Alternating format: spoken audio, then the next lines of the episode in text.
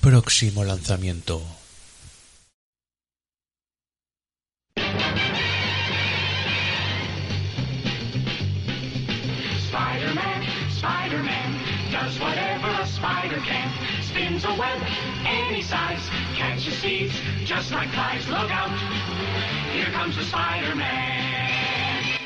Pues ya estamos aquí de vuelta para esta última sección que es la del próximo lanzamiento y para hablar de esta película que es la tercera de Spider-Man interpretada por Tom Holland eh, tenemos a Dave Rikumato que tiene el gran poder y la gran responsabilidad de, de llevarnos a través de esta película. Dave, Hola, pues sí, efectivamente es- esta era la, sorpresita que, que os decíamos, ¿no? Que vamos a tener un- vamos a hacer una- un repaso, además de la nueva peli de, de Spider-Man de Tom Holland, un repasillo a un poco a todas las películas de Spider-Man que ha habido pues eh, en, los en las últimas décadas. Eh, igual no profundizamos tanto en las series o películas muy antiguas, pero sí que lo más reciente, lo que está un poco dentro de nuestra generación, lo que nos ha marcado, ¿no? Eh, lo vamos a, a repasar. es que si profundizamos en todas podemos estar aquí hasta mañana porque hay como, no sé, eh, casi una decena de películas, una decena de series de televisión, videojuegos, buah. Sí, Pues sí, bueno. sí. La verdad es que Spider-Man ha sido un personaje que siempre ha dado mucho, mucho de sí. Eh, siempre ha gustado mucho a los chavales. eh, tiene un, tiene ese, ese algo, ¿no? Ese algo místico, el Hmm. personaje, que sea la generación que sea, siempre parece que gusta, ¿no? En algún momento de, de tu, de tu infancia o de tu adolescencia, incluso de tu madurez. Porque para- creo que es, para- creo que Sí, es de los sí, pocos superhéroes que, que empieza siendo adolescente, adolescente adulto, ¿no? Sí. De hecho, es el, es el primero eh, que se. Que, es- que Stan Lee junto con Steve Ditko hicieron que fuera adolescente, porque hasta la fecha eh, todos los superhéroes eran como. eran mayores, era el típico fortachón ya desarrollado, ¿no? En el que los eh, adolescentes querían convertirse, digamos.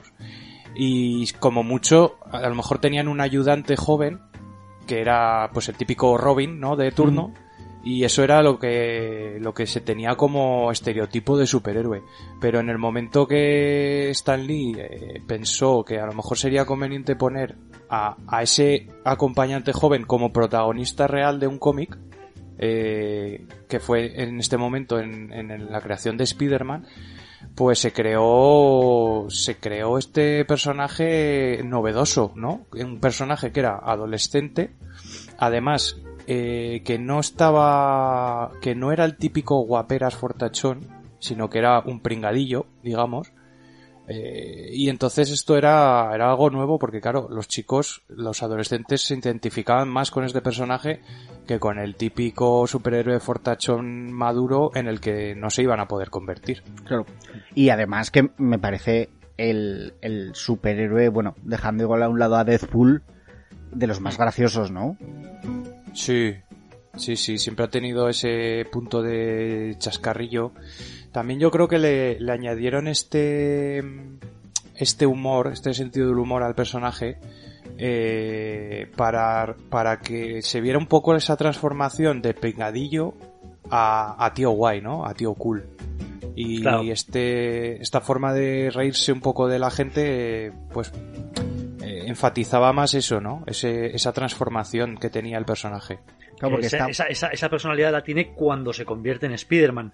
Porque Claro. cuando es Peter Parker, Peter Parker sigue siendo un Exacto. tipo más bien discreto, eh, lo que dices, pues es el típico empollón de clase, y, y sin embargo cuando se pone el traje, pues no solo está haciendo de superhéroe, sino que tiene mucha más seguridad en sí mismo. Claro, está muy bien que tiene que lidiar un poco con, con esas dos vidas, ¿no? Es un poco como, como Superman que tenía que, que mantener su, su vida personal alejada del, del superhéroe y Peter Parker juega siempre mucho con ese me pillarán, no me pillarán, eh, cambiándose rápido para llegar eh, y que nadie descubra que ha faltado en ese momento. Sí, es otra cosa que era novedosa en este personaje, ¿no? Que eh, si bien todos los superhéroes antes tenían, pues parecía que tenían dinero ilimitado, una vida perfecta y, que, que, eran reconocidos por, por todo el mundo, eh, Spider-Man en cambio no. Spider-Man siempre ha sido siempre ha estado trabajando para ganarse su propio dinero, ha estado siempre al límite de que le descubran. Eh, si no era siempre querido por la gente, sino que era odiado por algunos personajes como JJ Jameson, por ejemplo, que siempre ha tenido, le ha tenido tirria. O sea, era un personaje realmente que tenía problemas, ¿no? Que no, que no tenía una vida perfecta y hmm. que, y que tenía que lidiar, además de con sus problemas de adolescente, con, también con sus problemas de superhéroe y que parte del atractivo de los cómics, creo, y con los que los lectores empatizaban, es que no se limitaba a mostrarte la vida del superhéroe, como a lo mejor en otros cómics de otros personajes, sino que mucha historia de esos cómics era la de Peter Parker, no la de Spider-Man. Entonces teníamos a un Peter Parker que quería salir con Mary Jane, o quería salir con Gwen Stacy, o que pasaba con la tía May.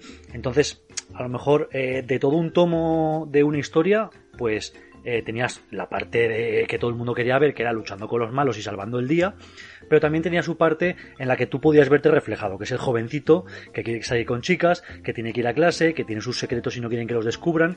Entonces, humanizaba mucho al personaje. Sí, efectivamente.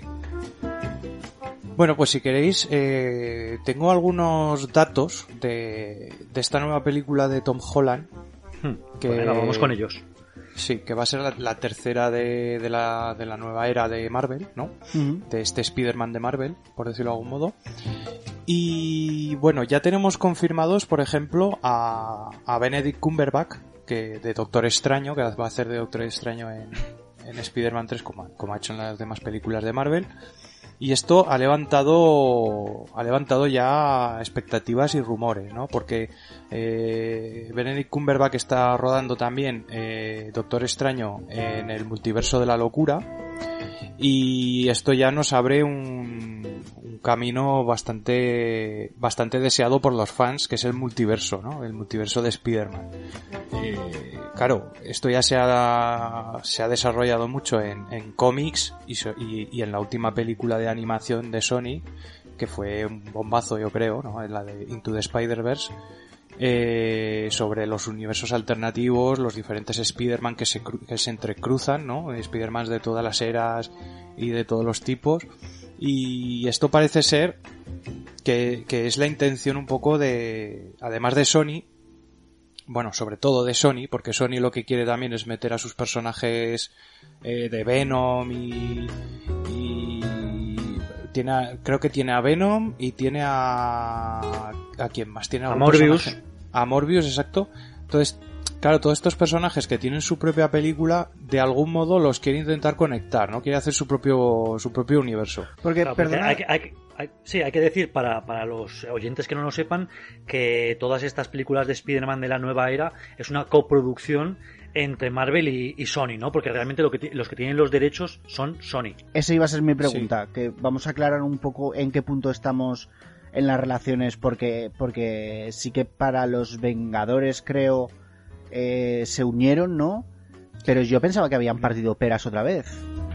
Eh, a ver, el tema es que los derechos históricamente los tiene Sony y los, los sigue teniendo, pero eh, en ciertos momentos los comparte con Marvel eh, como ha pasado por ejemplo con las películas de Spider-Man y con Civil War y alguna película más donde les ha permitido Sony utilizar los derechos a, Marvel. Eh, esto viene de atrás, de muy atrás ya, de cuando las películas de San Raimi, de las que luego hablaremos, eh, en las que Sony compró los, los derechos de, de Spider-Man porque en aquella época, bueno, Marvel estaba de capa caída, o sea, no, Marvel realmente no estaba teniendo beneficios, no era la mega empresa que conocemos ahora, ni mucho menos pertenecía a Disney, con lo cual eh, empezó un poco a vender los derechos de todos sus personajes para intentar salvar un poco la situación, ¿no? Por cuatro duros, además, por cuatro duros sí. vendió. Sí, sí. Entonces, bueno, eh, Sony eh, compró estos derechos y, y por eso Sony ha estado sacando películas de Spider-Man cada cierto tiempo para no perder esos derechos, ¿no? Es- los derechos en Estados Unidos tienen una caducidad Sí. y si no utilizas esos derechos al final los acabas perdiendo, con lo cual eh, han estado sacando regularmente películas, artículos eh, de juguetes, etcétera, etcétera, con tal de, de mantener estos derechos de, de Spider-Man. Entonces, claro, ahora Marvel, que es una mega empresa que lo ha petado en el cine y tal, eh, tenía mucha mucho interés en introducir a Spider-Man, claro, en su mundo, que es que es su personaje estrella. En ¿no? recuperarlo. Sí. Pero, eh, claro, eh, como los derechos los tiene Sony, pues lo que hicieron es llegar a un acuerdo, ¿no? A un acuerdo en el que, vale, yo te presto los derechos de Spider-Man, tú los utilizas, y yo por mi, por mi lado, o sea, Sony por su lado lo que está haciendo es explotar los derechos del resto de personajes que tiene, eh, como Venom o, Morbius, que también son del universo de Spider-Man, y la intención parece ser de Sony, la intención parece ser que es eh, unir todos estos personajes, ¿no? Hacer una especie de universo de Spider-Man eh, para relanzar su franquicia y ganar pues dinero también por su lado, ¿no? Sí que hubo un... Lo que dices tú, Diego, hubo un momento en el que parecía que partían peras porque por lo visto no le debía ser muy rentable a Sony este... es- este... pues, Acuerdo. este, este- este acuerdo de, de prestar los derechos de A, Spider-Man. a poco que ganen, eh, no hacen nada. Claro, claro, pero acostumbrados a sacar películas, eh, Ya, pegar, Pero prefiero que... pegar que- el bombazo en taquilla y tal, a, a esto que no es lo mismo, ¿no? Pues bueno. Joder. Entonces, Yo, mi, mi opinión al respecto es esta. Yo creo que Sony tenía los derechos, ha hecho las películas que ha hecho en el pasado con un resultado regular. Eh, sin embargo, ahora Marvel ya sabemos que lo está petando y que trata sus- todas sus películas con exquisitez. Entonces, llegado el momento, hubo un acuerdo entre Sony y Marvel de una cesión de películas. Y creo que ese acuerdo no lo tengo del todo claro, pero creo que eran para tres películas en solitario, eh, coproducidas con Sony, y otras tres películas en las que apareciese Spider-Man, pero fue- fues- fuesen películas grupales, como lo hemos podido ver en Civil War o en Avengers. Eh, ¿Qué pasa? Que llega un momento en que Sony, como ya ha crecido otra vez el personaje de Spider-Man, quiere buscárselo por su cuenta y decir, oye, pues si hago una película de Spider-Man y en vez de tenerle que darle la mitad de la pasta a Marvel, me quedo yo con todo, es un bombazo. Pero ¿qué pasa? Que Sony, incluso las películas que hemos visto últimamente como Venom o Phoenix de los X-Men, pues siguen siendo un poco reguleras. O sea, yo creo que necesita a Marvel para darle ese punto de calidad. Claro. Entonces, yo creo que interesa a los dos que sigan coproduciendo, que el personaje siga ganando y Sony por su cuenta va a empezar a explotar su universo cinematográfico con Morbius, con Venom, con lo que vienen a ser los villanos de Spider-Man. Y yo creo que en el futuro llegará un momento en que Sony le dará la patada a Marvel y dirá, cuando tenga yo todo mi universo montado y ya Spider-Man esté por las nubes, cogeré el actor, me lo llevaré, porque al fin y al cabo yo creo que tiene derechos sobre el actor de Tom Holland, sí, Sony. sí, sí, sí, Sí. sí, sí. Sí, Sí, sí, Tom sí, sí. Holland trabaja para, para Sony también. bueno. O sea, re- realmente, eh, si quiere puede decir, ahora te vienes tú a hacerme una película a mí. Claro, Hombre, yo lo, que, cuando- lo que cuando- yo, no, lo acepta, lo que yo no claro. aguantaría es otro reinicio con otro actor, ¿eh? Basta ya. Sí, sí.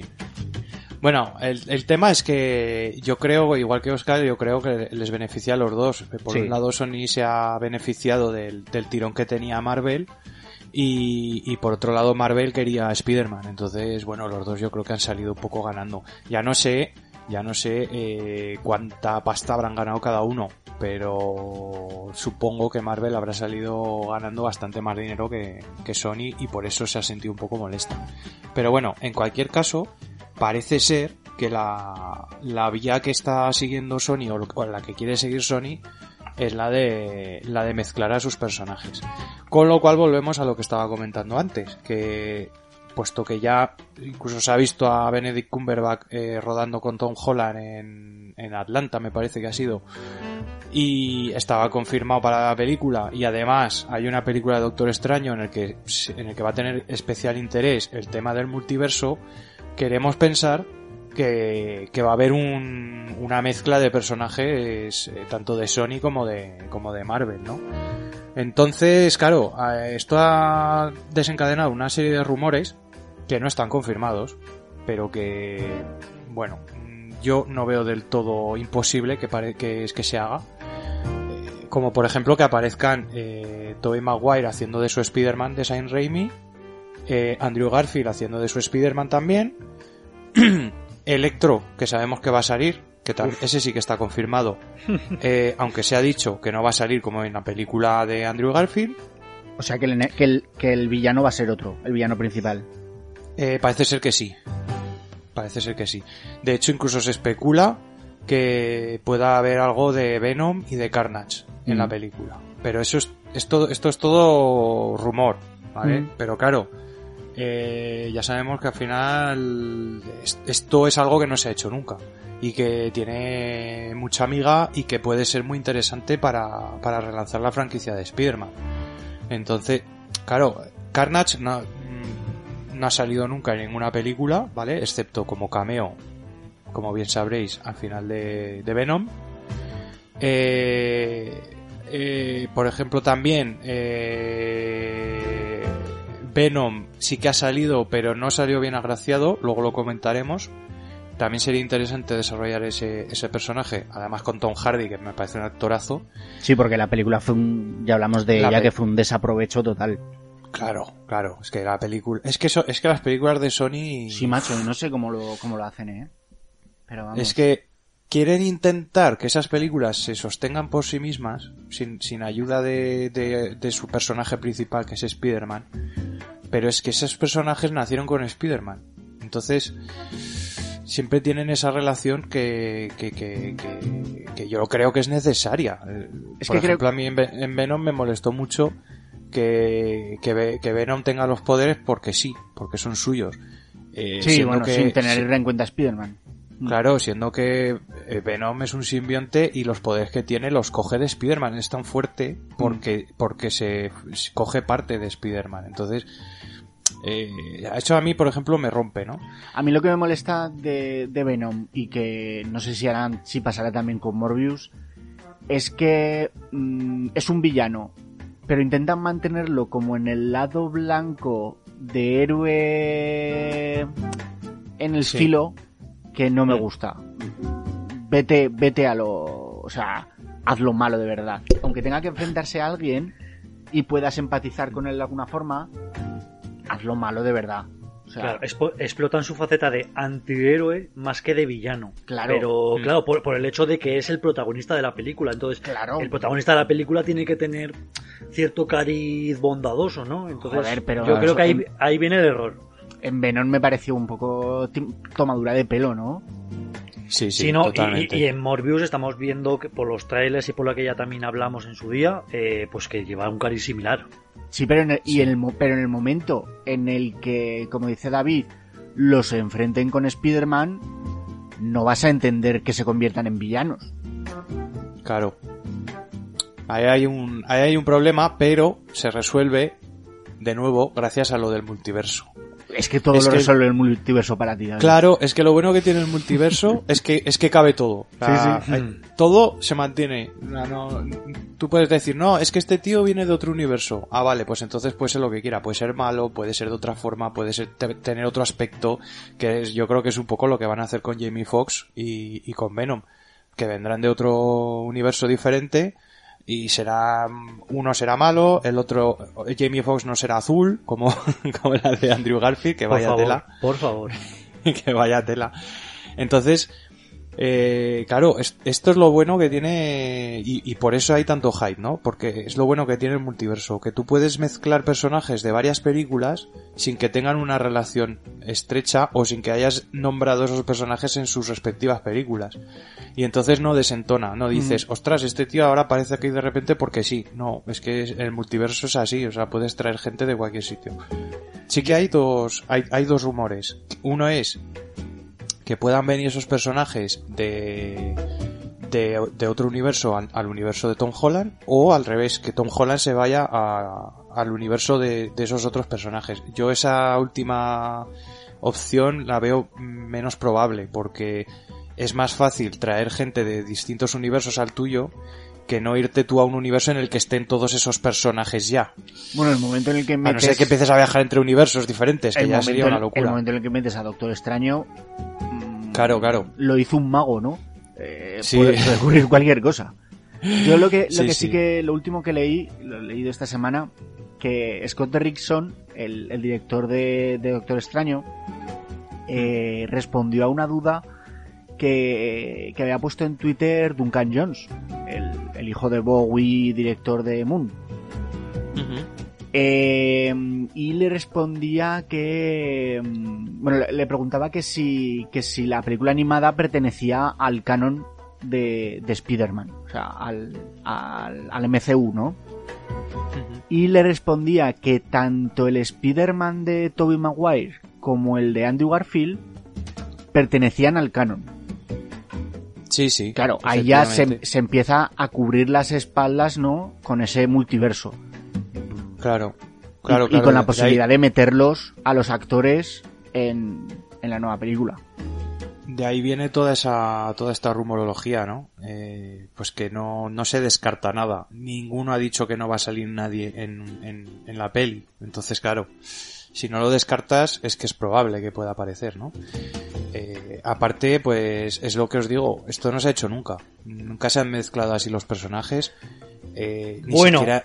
Ciertamente, eh, hace poco hubo un, un crossover entre varias series de DC, de la Roverso, ya lo hemos hablado, Sí, eh, sí, que sí, se llama. Crisis en Tierras Infinitas, y ahí también exploraban esta posibilidad de, de varios, por ejemplo, varios Supermanes de diferentes universos, y, y te salían, y de, Batman, y, de varios Batman y Robins, y te salían haciendo cameos, pues los que han interpretado a varios personajes de Superman, o de Robin, o de, o de personajes de DC, y yo creo que es una cosa que, que gusta bastante al fandom. Sí, de, de hecho, eh, incluso Flash, el Flash de la película de, de la Liga de la Justicia apareció en, en la serie de, de, de Flash, en la serie de, de televisión. Entonces sí, eh, también lo están haciendo, también lo están explorando y de hecho creo que lo tienen bastante más avanzado, porque lo porque están incluso mezclando series con películas y eso está muy bien, porque eso es algo que nunca que, que no que parecía una línea que no querían que no querían cruzar, ¿no? Incluso en Marvel también parece una línea que no se quiere cruzar, porque recordemos que está eh, Daredevil por ahí Mm. con una serie que tuvo mucho éxito y que no se ha cruzado con ningún con ningún personaje del, del MCU, entonces eh, es una línea que no quieren cruzar, no sé si por, por, por proteger un poco cada producto y que cada producto tenga su vida, su vida útil, o, o porque les da miedo que no guste, no lo sé. Pero, claro, en DC es una opción que es, es como el último cartucho, o sea, no les queda mucho más. Tienen el Snyder Cut, que como no triunfe, se van a comer los mocos. Entonces, bueno, eh, yo creo que es, es un poco, oye, vamos a probar esto ya como último cartucho, a ver si conseguimos relanzar todo esto, ¿no? Porque, sí, Bueno. eh, sí, Bueno, lo que creo que, que ahora, ya lo hemos hablado alguna vez, que Marvel ha cerrado su capítulo de Vengadores, ¿no? Con la última película. sí. Y bueno, Entre ahora comillas. Sí, sí, se trata de explorar nuevas, nuevas fórmulas y yo estoy seguro de que va a haber mezcla, lo que dices de series con películas, va a haber mezcla seguro de las series estas nuevas que anuncian para el, para el Disney Plus Sí, con las nuevas películas. Sí, porque también se ha confirmado que WandaVision va a tener bastante que ver. O sea, va a Exacto. tener, va a tener rela- relación con, con el MCU. Exacto. Entonces, Mm. A, mí me parece, a mí me parece bastante interesante Sí, que haya interconexiones y más teniendo en cuenta que Disney, como lo tiene ahora todo, Mm. pues puede explorar lo de tengo mis series, tengo mis películas, las puedo entrelazar. Eh, insisto, creo que a la gente le puede gustar bastante y, y me parece pues que para dar un poco de, de cambio o de diferenciación con la fase anterior y ese capítulo que tú has dicho, Diego, que se ha cerrado, pues podemos abrir esta nueva vía, ¿no? De que haya más interconexiones. A lo mejor también yo creo que eh, el personaje de, de Doctor Extraño en este Spider-Man puede ejercer un poco de figura paterna cubriendo el hueco de, de, de Tony Stark, ¿no? Que ya no lo tenemos. Mm. Y claro, Sí. al fin y al cabo, Spider-Man o Peter Parker es un adolescente. Necesita que alguien vele un poco por encima, ¿no? Y que le controle. lo que se dice es que probablemente sea su mentor, en cierto modo. Entonces, Además ya, ya se conocen, ¿no? Estuvieron en el, en el planeta este con, luchando contra Thanos. Sí, sea, que- bueno, y en, y la Tierra también. Por en eso la Tierra que no- cuando fue. Sí, pero Sí. que tuvieron un trato muy cercano cuando se van eh, Sí. Iron Man, el eh, Sí, sí, extraño y tal. Por eso que, que me parece muy natural seguir con ese con ese personaje. Bueno, es que además tanto Cumberbatch como el personaje de Doctor Extraño es que me, me flipan. O sea, Buah, es que eso, eso fue un acierto total. tanto el actor como el personaje me molan un montón. O Sí, sea que sí. cuanto más salga, mejor. Ad- Además, además de un acierto total en el personaje, en el actor, es un acierto total en, en la historia o en lo que quieren desarrollar en Marvel, ¿no? Porque es un personaje que, que puede alterar la realidad, viajar a otras dimensiones, ver el futuro y el pasado. O sea, es que es un personaje realmente que te da mucha libertad para, para introducir lo que quieras, ¿no? O, o introducir o quitar o, o matar a un personaje y meter a otro de otro universo. O sea, es que puedes hacer lo que quieras realmente todo. Él lo hizo un mago, literalmente. Sí, sí, exacto. Entonces, bueno, eh, veremos a ver, pero claro, eh, lo que yo venía a decir es que el tema de juntar a Tobey Maguire, a, a Andrew Garfield y a Tom Holland en una misma película, yo creo que sería algo realmente eh, espectacular. O sea, estás metiendo a tres personajes de tres reinicios diferentes del mismo personaje en, en una sola película. Yo creo que eso sería Mm. brutal. Y más, y más teniendo en cuenta que a lo mejor esta tercera pues cierra un poco la trilogía de Spider-Man y aunque luego sigan haciendo películas grupales, a lo mejor de Spider-Man como tal en solitario tenemos un poco de parón, no lo sé. Sí, hombre, seguramente yo creo que en algún momento tendrán que, que dar un poco de reposo al personaje. Pero claro, es lo que hablamos. eh, Sony no puede dejar mucho reposo porque entonces pierde los derechos. Ya. Sí, pero una Eh, cosa es no dejar reposo y otra es sacarnos... Bueno, es que yo la, las de Andrew Garfield me parecen tan penosas que es que están sacadas por eso, por, por, por no dejar morir la, la licencia. Sí, sí, sí, básicamente fue por eso, o sea, no, no tiene mayor... Es que, además es que son, son películas que ni siquiera parecían tener un, un destino a largo plazo, ¿no? Eh, son bastante cortoplacistas estas pelis, o sea, yo, yo cuando las vi mm, dije, pues vale, ya está, o sea, no, no espero nada más de la siguiente peli de Spider-Man. Bueno, pero si queréis las opiniones sobre estas películas, sí, sí, como sí, luego vamos a repasar, las dejamos para entonces. Estamos con esta tercera película que yo la verdad es que creo que no tiene título, aunque he encontrado por ahí eh, eh, Spider-Man Homesick. Eh, nostálgico, no, pero no es el título en, en IMDB no pone nada, pone Untitled eh, Spider-Man Sequel, así que si, si no existen en IMDB es que no existe. Entonces, eh, a lo mejor yo creo que este, este nombre de Homesick yo creo que se le ha podido dar a algún fan y está cuajando un poco, pero pero en principio no tiene nombre, ¿no? No, no hay nombre confirmado. Eh, esto yo creo que se está rumoreando un poco, pues porque seguirá la misma temática que han tenido las otras dos, ¿no? La de Home, la de Homecoming, volviendo a casa, y la de Lejos de casa. Pues yo creo que es, esta será un poco algo parecido, ¿no? Tendrá algún, alguna referencia a, a la casa, básicamente. Pero, pero vamos, no, no hay ningún, no hay ningún título puesto todavía. Mm, yo creo, no sé, igual me equivoco, pero yo creo que sería el momento de poner un título que haga referencia al, al multiverso y eso, vamos, eso avivaría el hype mogollón, si es que es lo que quieren hacer, porque yo espero que lo que quieran es ir por esa, por esos derroteros. Sí, porque yo creo que, que el título de la primera película, Homecoming, era un poco eh, la vuelta a casa, pero no, no, no tanto de la historia de Spider-Man, sino Sí. el personaje de Spider-Man hacia Marvel y jugaban con ese título. Y, y el Frankfurt Home, el lejos de casa de la segunda, lo único que le entiendo es pues que como se van, creo que es a París, donde es la, esa película. Europa, ¿no? A Europa, A Europa, a Europa, sí, a Europa en general. Pues lo tienen un poco por ahí, pero no es un título tampoco demasiado poderoso. Es un poco que siguen jugando con, con esto de la casa, ¿no? Y, y sí que estoy de acuerdo con, con David con que a lo mejor para esta tercera y, y si es cierre más todavía, tendrían que buscar un título poderoso. Sí, pero yo supongo que seguirán con el, con el juego de palabras de Home, ¿eh? No puedes hacerlo en dos, dos de tres películas. Multiverse Home. Bueno, sí, pero tampoco veo descabellado lo que, lo que dice Oscar de Homesick. Eh, la, Sí. la nostalgia en cuanto a que si cambia de multiverso, ¿sabes? Hmm. Esa nostalgia de tu propio eh, universo no lo vería descabellado, no lo vería mal. Y más O si aparecen todos estos personajes de, en de pasadas línea. películas, Mm. claro. Sí.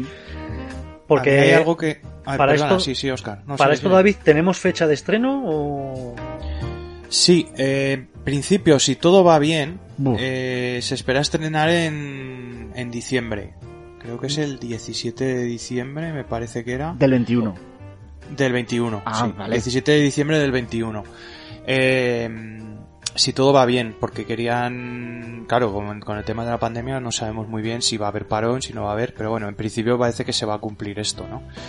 Eh, claro, ¿qué pasa? Que es, es interesante que, por ejemplo, eh, la película de multiverso eh, de Doctor Extraño, de Multiverso de la Locura, creo que se estrenaba en noviembre, o sea, el mes de antes, con lo cual es bastante eh, es bastante interesante este mm, Claro. eh, este, este- este estreno casi a la vez de las dos películas porque te van a dar a las dos mucha información de la siguiente, ¿no? Hostia, muy Es arriesgado, que ¿no? es el, el- las Sí. conexiones son complicadas en este momento porque y sobre todo por la coproducción entre, do- entre dos estudios diferentes. Porque, como decimos, en, en Spider-Man va a estar eh, Doctor Extraño, pero también van a estar eh, Venom, ¿no? Se supone. Y claro, eh, ya sabemos que las películas de Marvel se han ido retrasando, todas en bloque. eh, y supongo que las la, la película de Venom 2 y la de Morbius también sufrirá sus retrasos. Entonces, encajar todo para que cuando salga Spider-Man satisfaga a los dos universos, tanto al de Marvel como al de Sony, pues no puede ser, puede que no sea tan fácil como llegar y decir, venga, tenemos hueco y estrenamos. Mm. Sí, sí, claro. Eh, es que lo de las fechas es muy arriesgado últimamente. Ah, Sí, sí. Es, difícil acertar. Pero bueno, si ponen esas fechas, supongo que se habrán curado en salud y habrán puesto una fecha eh, teniendo en cuenta que va a haber retrasos y tal. Lo creo. habrán, lo habrán hablado, ¿no? Sí, vamos, lo que está claro es que esta saldrá después de Doctor Extraño. Sí, sí, sí. La de Spider-Man seguro que sale después de, Después. de Doctor Extraño. Sí, sí, sí. De hecho, eh, se han ido retrasando un poco a la par. O sea, que más o menos es lo que se, lo que se espera. Eh, también me ha llamado la atención que, que se ha dicho por parte de la productora de Doctor Extraño que quieren que tenga un aspecto un poco de Lovecraft, ¿no? Y el Eh, título Doctor también. Extraño, ¿no? Sí, Sí. y el título alude también bastante a eso. Eh, Sí, yo le- leí críticas porque al principio dijeron mucho eso, que iba a ser una película eh, pseudo de terror en el universo de Doctor Extraño. Luego parece Sí. que recularon un poco y yo creo que, que los fans se echaron también un poco encima y leí bastantes críticas. Entonces no sé en qué punto... Sí, es que han dicho que, quiere que, que quieren que Doctor Extraño tenga tintes de, de horror. terror. Pe- sí, de horror. Bueno, yo cuando Pero oí eso, tintes, imaginaos pero- mi hype. Claro, pero tintes eh, en plan un poco como, como los ha habido ya en Marvel. O sea, en Marvel hay películas que han sido un poquito oscuras. Por ejemplo, con la- la- las películas más, re- más, más recientes eh, relativas a Thanos, pues había un punto de oscuridad. Pero, pero yo creo que no va a ir más allá de eso. Porque Mm. básicamente Marvel pues necesita llegar al público Sí. Mm. joven. Entonces, pero vamos, aún así me parece, me parece acertado. No sé. Sí, lo y veo- el personaje le viene bien. Sí, sí, sí, por supuesto. Entonces, bueno, eh, se, se rumorean muchas cosas. Se rumorea que va a aparecer, eh, que va a aparecer Venom, que va a aparecer Carnage. La gente se está montando una película que flipas. Eh, yo no sé hasta qué punto mm, Marvel va, va a meter a toda esta gente. O va a querer meter tanta gente en, una, que- en una película. Es lo que tienen los rumores, porque si los rumores emanan del propio estudio, que te va filtrando cosillas y te, de guion y decir, ah, pues puede aparecer tal, puede aparecer cual, entonces perfecto.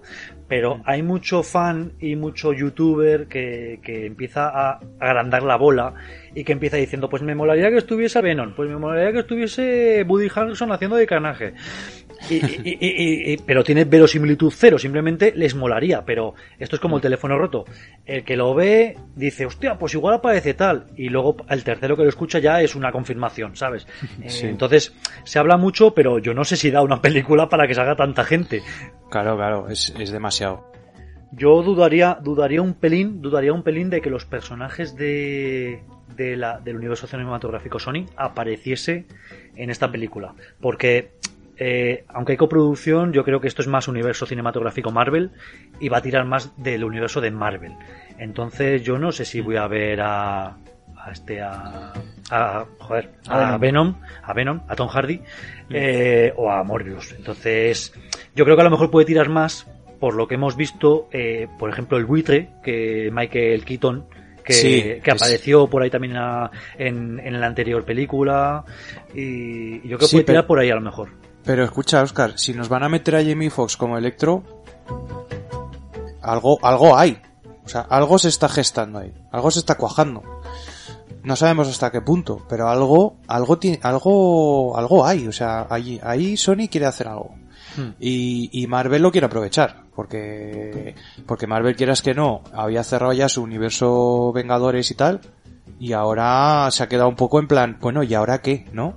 Tenemos a Spider-Man, tenemos a Doctor Extraño, queremos montar una especie de, porque hay rumores de que se quiere montar una especie de venga, nuevos Vengadores, Mm. que tampoco sabemos muy bien cómo lo van a hacer, Hombre, y si me dices Entonces- que van a meter también a la Wanda, Claro, pero quiero decir que si Marvel quiere seguir a largo plazo estirando su universo, eh, va a tener que tirar de cosas nuevas. O sea, no, ya no sirve la misma fórmula de antes.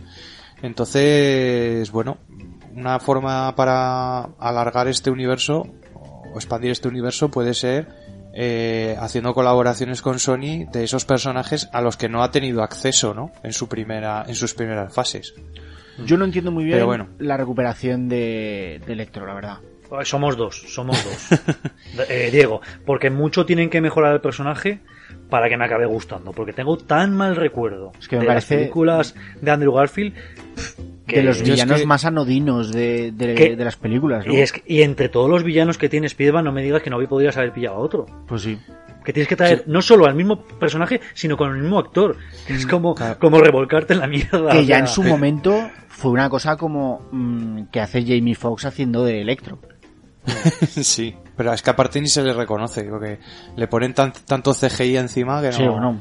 no se sabe ni qué es él. Pero bueno, eh, yo creo que eh, es la lección va un poco por ese tema, ¿no? Por el tema de, de cruzar personajes. Yo, yo creo, que, o quiero pensar que va a ir por ahí el tema. Si no va por ahí, mm, no entendería muy bien lo que decís vosotros, no entendería muy bien eh, qué, qué objetivo tiene coger a Jamie Foxx otra vez para hacer un personaje que no tuvo éxito. que para, para, para- Bueno, bueno, Atención, actualización a 10 de diciembre de 2020. Parece ser, eh, según medios estadounidenses como The Hollywood Reporter y Collider, que Alfred Molina, Kristen Dust y Andrew Garfield eh, han llegado a un acuerdo ya para incorporarse al proyecto con sus respectivos personajes. Repito, eh, Alfred Molina haciendo de Doctor Octopus, Kristen Dust haciendo de Mary Jane y Andrew Garfield haciendo de su Spider-Man estarían confirmados ya con un acuerdo para aparecer en la nueva película de Spider-Man. Además, eh, Tobey Maguire y Emma Stone eh, estarían en vías de confirmación también para aparecer.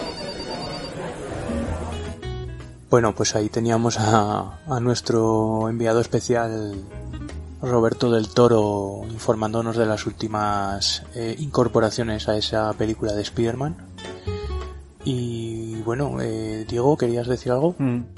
no, el que esté, a ver, el que, el que esté Jamie Foxx solo reafirma la teoría del- de los multiversos y de que van a, de que vayan a meter a Andrew Garfield. Y si meten Claro. a Andrew Garfield, mm, tienen que meter a Tobey Maguire. Vamos, no pueden meter al, al, al más malo y no meter al menos malo. sí, sí. Bueno, pues ese, eso es un poco, es un poco lo que se, lo, todo lo que se rumorea. Eh, no sabemos mucho sobre, sobre la trama. Eh, sí que sabemos que va a haber una escena, eh, o al menos eso es lo que, lo que se ha dicho, que va a haber una escena bastante importante en la que Spider-Man eh, va a descubrir al mundo que es Peter Parker Tu mom. y además que lo van a ver como un villano. Esto sí que lo han confirmado desde, desde Marvel. Va a haber una escena así en la película, eh, pero no sabemos en qué contexto. No sabemos si van a pensar que es un villano porque va a hacer algo mal o porque va a estar en otro universo Es una trampa. o no sabemos nada. Sí, sí. Eh, también hay rumores de que va a aparecer eh, JJ Jameson otra vez. Eh, esto, bueno, no sé hasta qué punto yo creo que se, que se puede hacer, porque ya salió en la última película de Spider-Man, con lo cual no creo que sea muy complicado.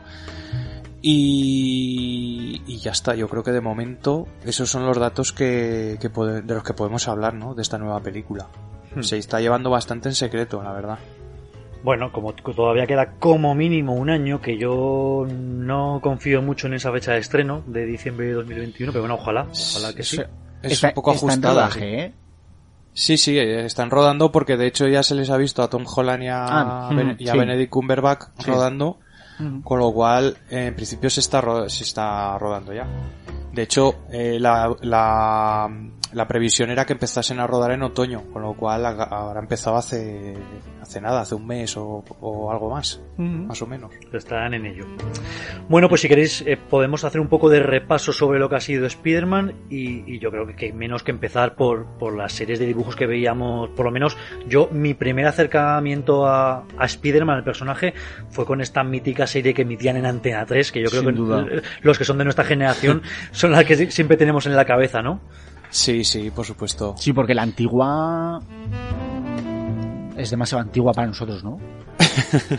Pues yo la antigua también la veía, ¿eh? Porque Sí. yo, tengo, yo tengo que decir que era bastante fan de Spider-Man desde, desde que era crío con, con los cómics. Eh, de hecho tengo algunos cómics por ahí todavía antiguos que los he ido guardando con cariño. Y... Y claro, el problema es que las primeras series y películas de Spider-Man... Ostras, macho, eran, era un poco más que un tío en pijama yendo por ahí corriendo. sea, Entonces, claro, mm, tuvimos que esperar a, a la serie de Spider-Man, que ya era algo un poco más seria, ¿no? Yo creo que era- tenía un tinte así serio la, la serie. Mm, No era tan para críos, tenía un poquito de terror incluso en algunos momentos, porque yo me acuerdo cuando salía el, el, el. Dr. Connors transformándose en lagarto. Hostia. Ostras, es- eso de crío, macho, decías, wow, qué pasada, Sí, pero ¿no? siempre tenía ese punto de las frases sarcásticas de Spider-Man que Sí. molaba puñados. Sí, porque le rebajaba un poco el... Si había alguna escena un poquito más oscura, lo rebajaba bastante, ¿no? Sí, yo creo que tenía, tenía un tono juvenil más que infantil, ¿no? Sí. Que es lo lo que Mm, se trata sí. y también por lo que nos gustaba tanto. Sí, sí, sí. Además, eh, tocaban muchos villanos, eh, había crossover también de otros personajes de, de Marvel como los Cuatro Fantásticos, Iron Man, que terminaban apareciendo por ahí en algún capítulo. Y, Lo ves, ¿no? Incluso... Sí, eh, Kraven, No o sea, Claro, que bien. esta serie es del- de, de la misma época que la serie de X-Men. Sí, más o menos. Eh, X-Men creo que es un poco más vieja. Lo que pasa es que Bueno, la, en, no, en la, España... la Patrulla X. Sí, bueno. En España la, las emitieron, yo creo, a la par.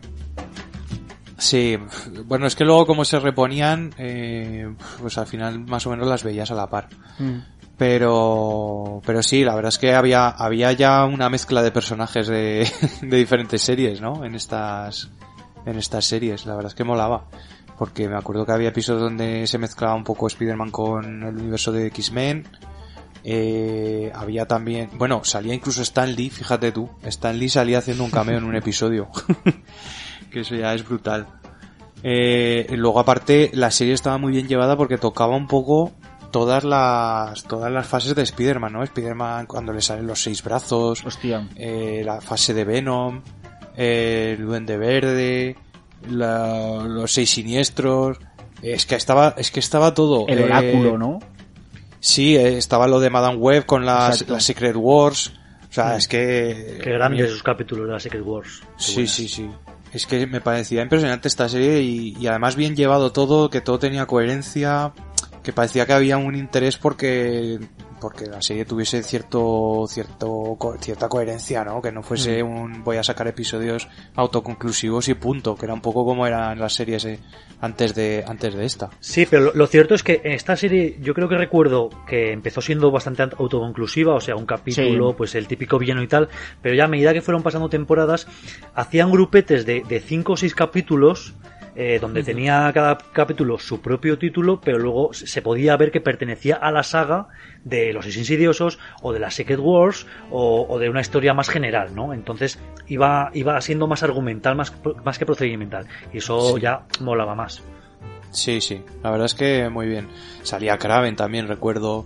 Eh, el camaleón, es que salían todos. Es que, es, es que yo creo que, vamos, además muy bien llevado, no, no se hacía demasiado denso, porque claro, Marvel eh, lo que tiene es que tiene una densidad de personajes enorme, entonces puedes meter ahí lo que te dé la gana y, y a lo mejor se acaba haciendo demasiado denso, pero esta serie yo la veo que tenía un cierto equilibrio, ¿no? No, no se hacía demasiado densa de personajes. Entonces, la verdad es que yo le tengo un, le tengo cariño. Eh, está, creo que está o va a estar en Disney Plus.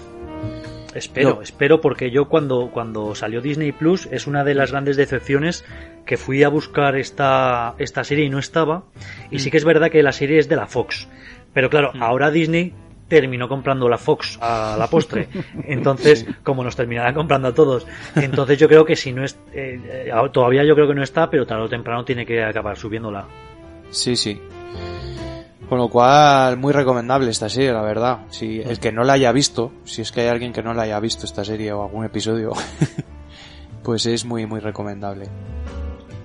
Y bueno, yo creo que de nuestra infancia, eh, realmente, sí, esto, esta serie era lo, lo, eh, digamos que había encumbrado el personaje, ¿no? A unos, a unos estándares ya que no veríamos hasta 2002, ¿no? Hasta la primera película de Sam Raimi, la de Hmm. Spider-Man, Sí. que, que yo creo que fue, vamos, el, el hype que había en aquella época, cuando todavía no se usaba la palabra hype, pero vamos, las expectativas eran, yo me acuerdo que, eh, creo que, creo que lo he comentado alguna vez aquí, pero había un tráiler en el que salían las Torres Gemelas, que es una escena eliminada que al final luego no apareció en la película. Haciéndole una telaraña entre medias.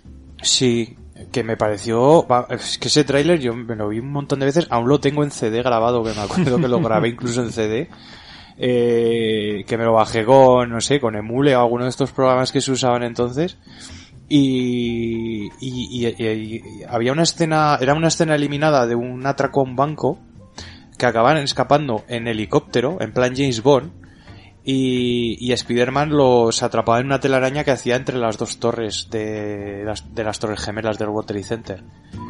Y me impresionó tanto esa escena que dije, va, esta película va a ser...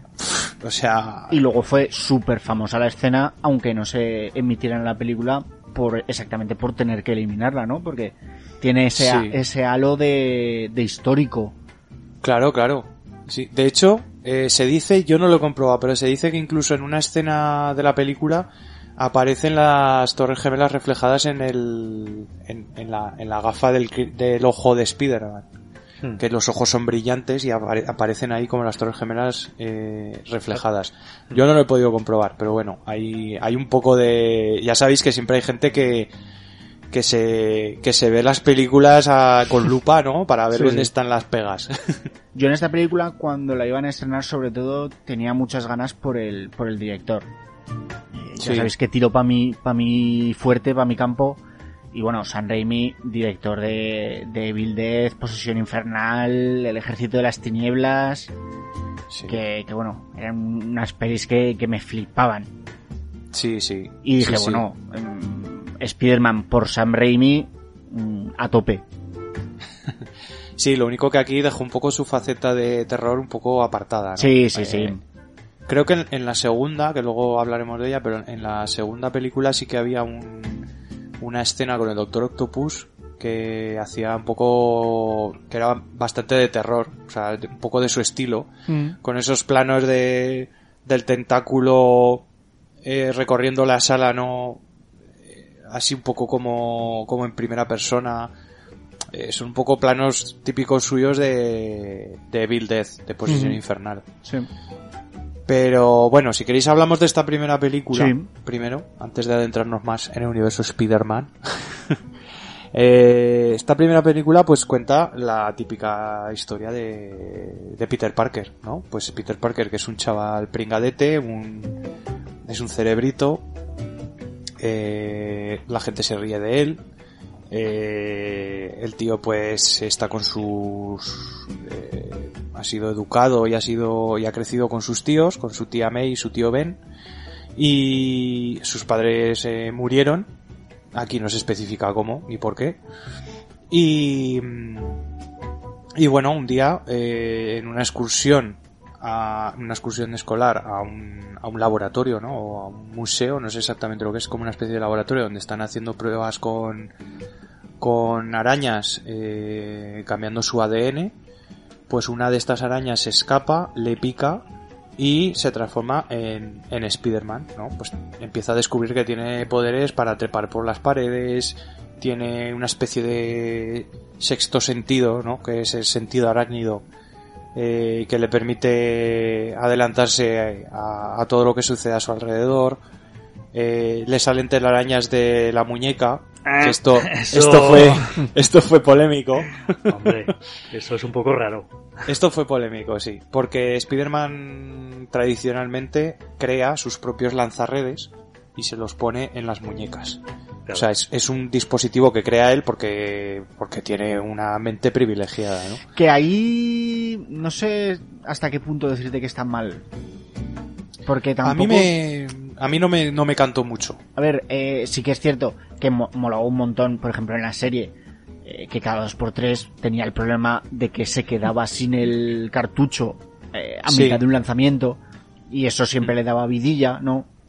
Claro. Pero el hecho de que un chaval de instituto cree un dispositivo como los lanzatelarañas, hostia, Eh, también, ya no te yo digo no sé- ten- ya no te digo tener la, la mente para, para diseñarlos, sino, sino tener los, los materiales y la, y la capacidad de, ¿sabes? Claro. De, Es que yo creo en que su tiraron, casa hacer un lanzatelarañas.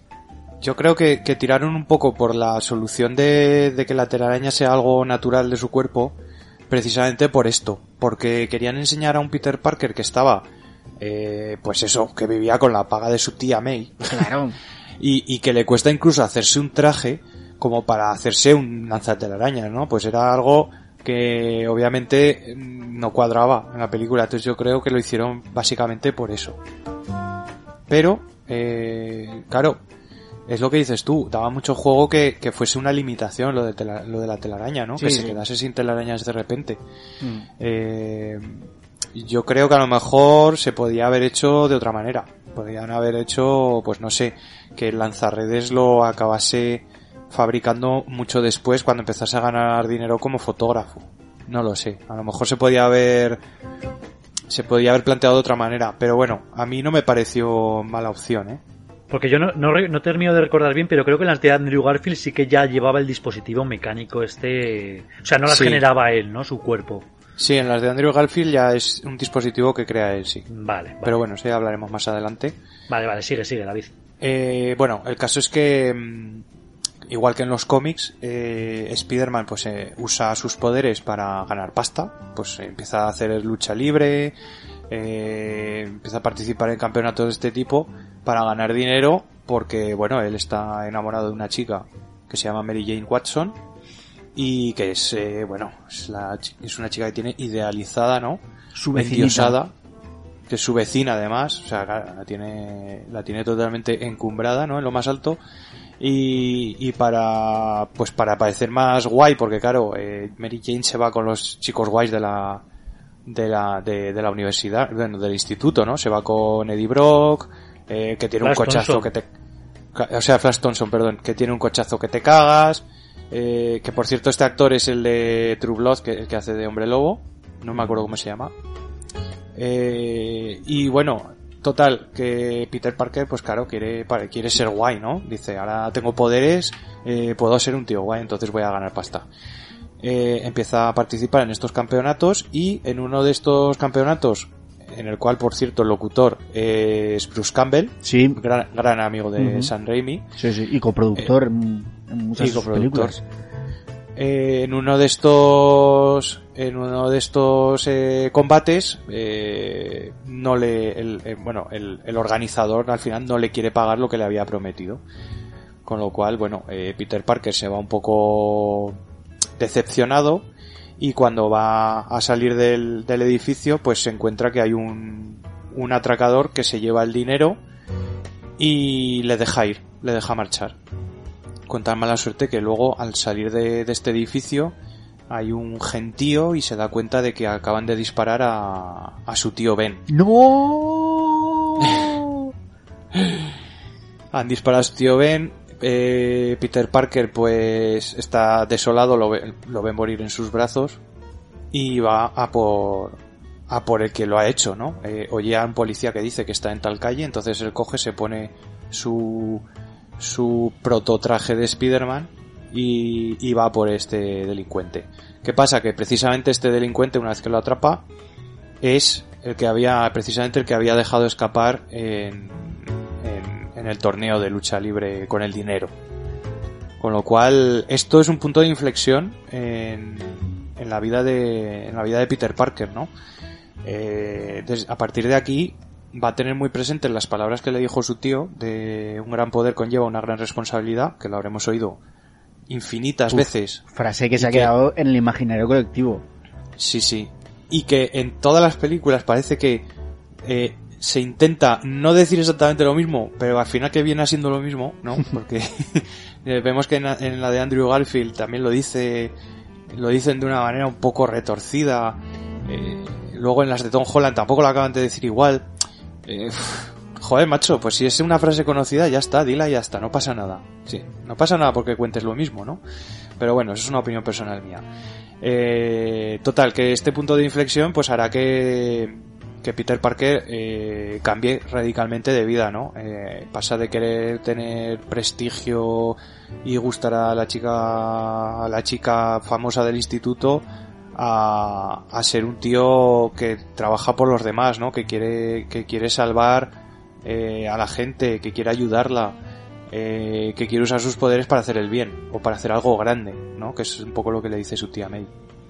Entonces, su tía May, que por cierto aquí, eh, pues en esta trilogía va a estar muy presente y va, a ser un apoyo importante de Peter Parker. Bueno, yo creo que el, único apoyo importante que tiene, porque al final todos los personajes en algún momento acaban teniendo sus rencillas con él, ¿no? Por, por, esa dual- dualidad entre superhéroe y, y, y persona de a pie. Bueno, total que, que aparece, bueno, empieza a hacer el bien, todo el mundo quiere a Speedy, menos JJ Jameson, que, que parece que le odia por, porque sí, o sea, porque, eh, porque claro, JJ Jameson también es un personaje peculiar, es un personaje que, que yo creo que la, la animadversión que tiene hacia Spider-Man eh, le viene un poco porque él se siente el salvador, ¿no? De, de Nueva York eh, a través de las palabras, o sea, a través de los, de los cauces, eh, de los cauces legales y de los cauces que tienen que ser, ¿no? Y él, él ve a Spider-Man como un poco un salvador, pero más bien un justiciero, ¿no? Alguien que se salta las normas porque tiene poderes. Entonces, y que va con que es máscara y se lleva máscara por algo será. eso, algo oculta. Entonces, bueno, eh, vamos a tener a JJ Jameson siempre eh, intentando sabotear la imagen de Spider-Man, incluso en algún momento lo consigue. Eh, aparece entonces en esta primera película el Duende Verde, que es un, es, bueno, es el archienemigo de Spider-Man en los cómics y donde yo creo que lo hace genial eh, Willem Dafoe, o sea, o sea, que hace un papelón, yo, yo ya no, no concibo otro Duende Verde que no sea Willem Dafoe. Aquí no Ah. tiraron, yo creo que, que en esta película no tenían muy... No tenían mucho concepto de, de la saga de películas, ¿no? Porque aquí Sí. sacando ya el Duende Verde, hostia, tiraron la casa por la ventana. Sabes que fueron, Eh, fueron al, al, al enemigo más, Claro. más tocho de, de Quemar, Spider-Man. quemar el primer villano ya en la primera película, ¿no? El mejor villano. Exacto. No Sí, en plan sí. de vamos a ir poco a poco, vamos a sacar un villano menor, porque sé que esto va a ir después a más. O sea, yo creo que pensaban que esto era una película única y ya está. Mm, Bueno, yo no creo que fuera tanto así, ¿eh? Porque Spider-Man tiene muchos villanos. eh, de hecho, uno de los de los mayores villanos también de Spider-Man es Venom. Y, y bueno, está Doctor Octopus, Misterio, bueno, hay un montón de villanos Sí, pero- que, podía, sacar. pero es creo que es verdad que para una primera... para una primera película es arriesgado, pero también hay que pensar que, es que este- en esta película tenían que petarlo. Porque, Sí, sí, claro, eh, iba a ser una superproducción de Spider-Man que, como la que no se había hecho nunca y, y había, que, había que petarlo sí o sí. Eh, y además la película, al final de la película, te deja ciertos cabos sueltos eh, en vis de una segunda parte, por ejemplo. Eh, la, la salida de. Bueno, cuando se encuentran en el entierro de. de del padre de. Ya me saldrá. De Osborn. De, de Harry Osborn. ¿Vale? Eh, aquí deja muy claro una cosa a su hijo. Y es que se quiere vengar de Spider-Man. Y lo dejan ahí. Y Mm. ahí se va. Se va Harry. Se va Harry Osborn en coche. Y, ahí se acaba, ¿no? Eh, también vemos que. Que cuando Mary Jane finalmente se declara a Peter Parker. Peter Parker la rechaza. Porque dice que no puede. No puede estar con ella y no le puede contar por qué. Otro cabo suelto que se queda ahí. Claro que te quedas en plan, joder. Lo van a dejar así esto. Entonces, yo creo que todas estas cosas eh, estaban preparando ya una segunda parte. Yo creo que estaban bastante seguros de que esto iba a ser un bombazo. Bueno, además es que habían echado toda la carne al asador. Habían cogido a Danny Elfman para hacer la, la banda sonora. Eh, tenían a Sam Raimi. Tenían un presupuesto que te cagas. Eh, tenían a Kristen Dunst, que, que ya era una actriz que estaba destacando bastante. Eh, o sea, es que se estaba ya preparando una, una película que si que si era una parte bien, pero querían, yo creo que querían ya hacer por lo menos una segunda y a ver qué pasaba. Y, y bueno, eh, lo que hablábamos, eh, el Duende Verde, pues eh, el Duende Verde tiene, tiene una dualidad también en esta película, ¿no? Porque tiene que hacer de, de, de, de hombre de negocios de día y por otro lado es el Duende Verde más o menos por las noches, ¿no? Eh, Haciendo de las suyas, intentando matar a Spider-Man, porque lo que quiere es eh, ganar a Spider-Man y, hacerse un poco el, el, el dueño, ¿no? De, el dueño de Nueva York. Entonces, incluso le llega a proponer una alianza. Le dice, bueno, podríamos hacer una alianza de, de, de gente con poderes. A lo cual, obviamente, Spider-Man pues no accede, porque él no quiere ser dueño de Nueva York, lo que quiere es salvarla, ¿no? Tenemos una película, o sea, tenemos una batalla al final eh, que a mí me parece bastante chula, un poco, pues, entre dos semejantes casi, ¿no? Porque el Duende Verde es un poco la, la, la antítesis de, de Spider-Man, o sea, es como dos caras de la misma moneda, ¿no? Eh, tienen fuerzas muy parecidas, eh, eh, son gente que, que es incomprendida un poco por el mundo que les rodea. Entonces, eh, bueno, a mí me parece ya una lucha un poco de Spider-Man contra un contra contra un, un Spider-Man negativo, ¿no? Como contra sí mismo casi, pero en negativo. Total, que finalmente, eh, por un error de cálculos del duende, acaba muerto por su propio deslizador. Esta escena a mí me desconcierta cuando le mata a su propio deslizador. Porque es una escena que pretende ser dramática, pero en cambio tiene un chascarrillo que yo nunca he entendido.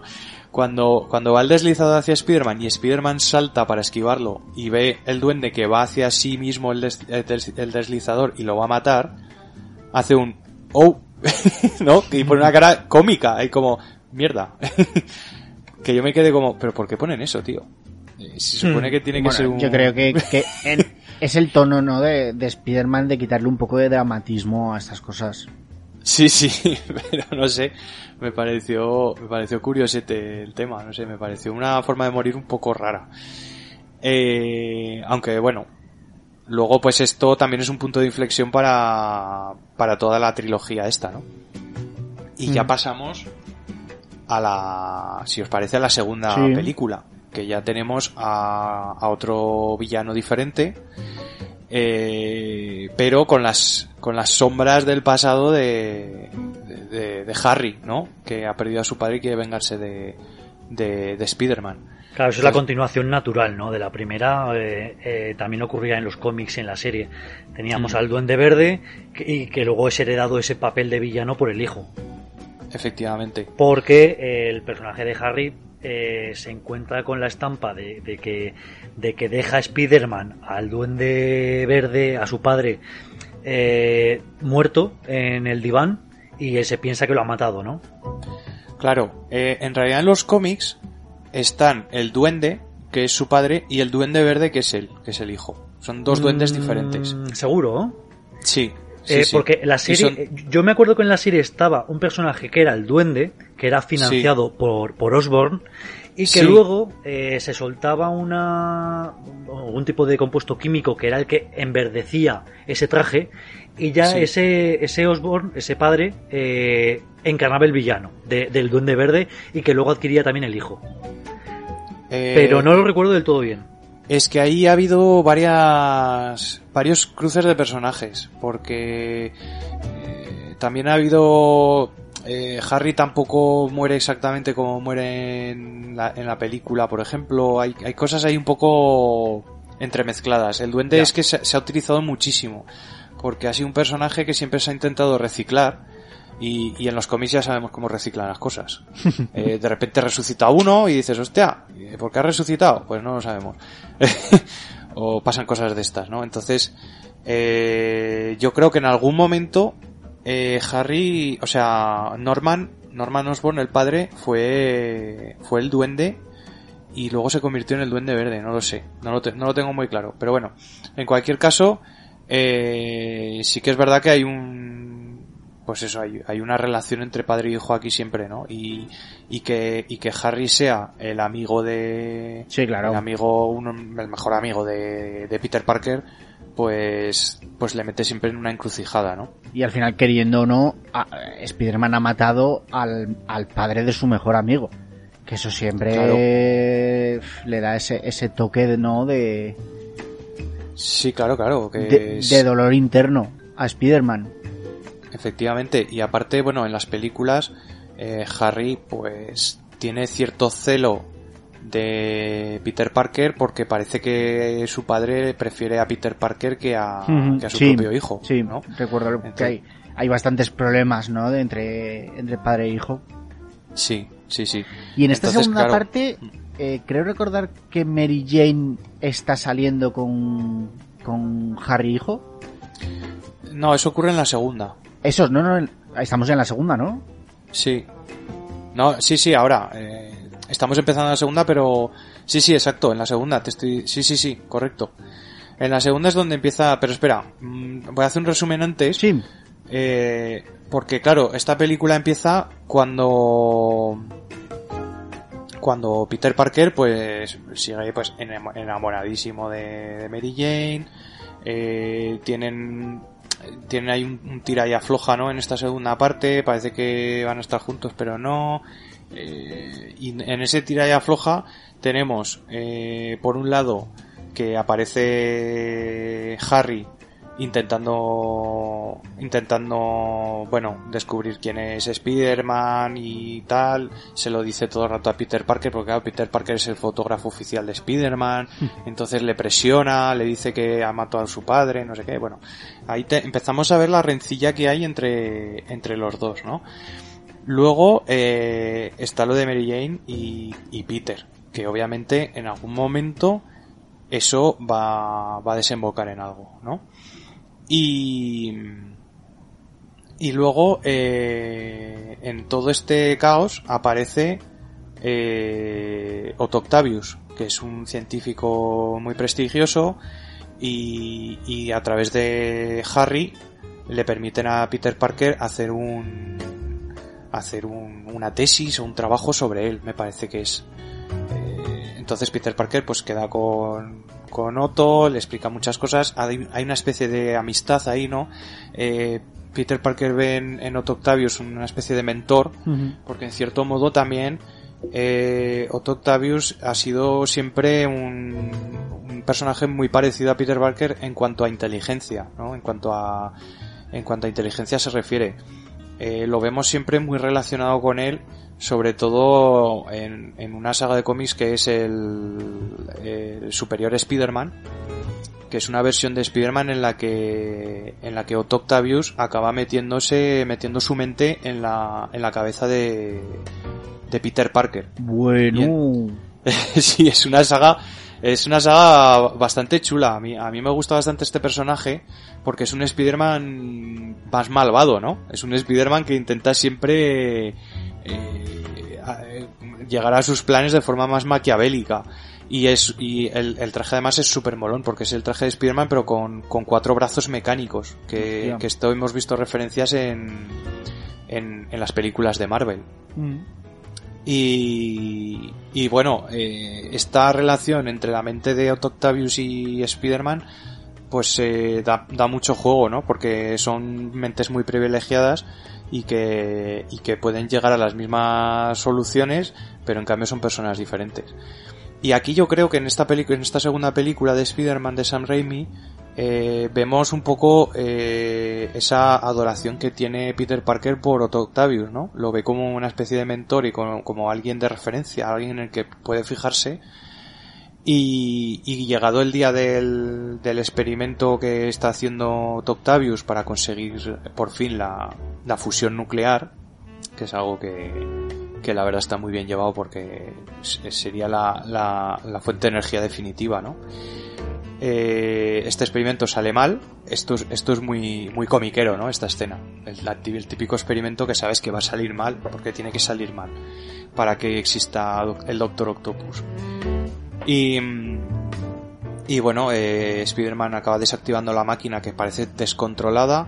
Eh, Otto Octavius, que tiene unos brazos mecánicos que le ayudan a controlar la, la fusión nuclear, eh, pierde un chip inhibidor que tienen estos brazos para inhibir la inteligencia artificial de los brazos, para que no controlen su mente, que todo esto se explica en la misma escena, o sea, en la, en la escena ya te lo dan todo mascadito.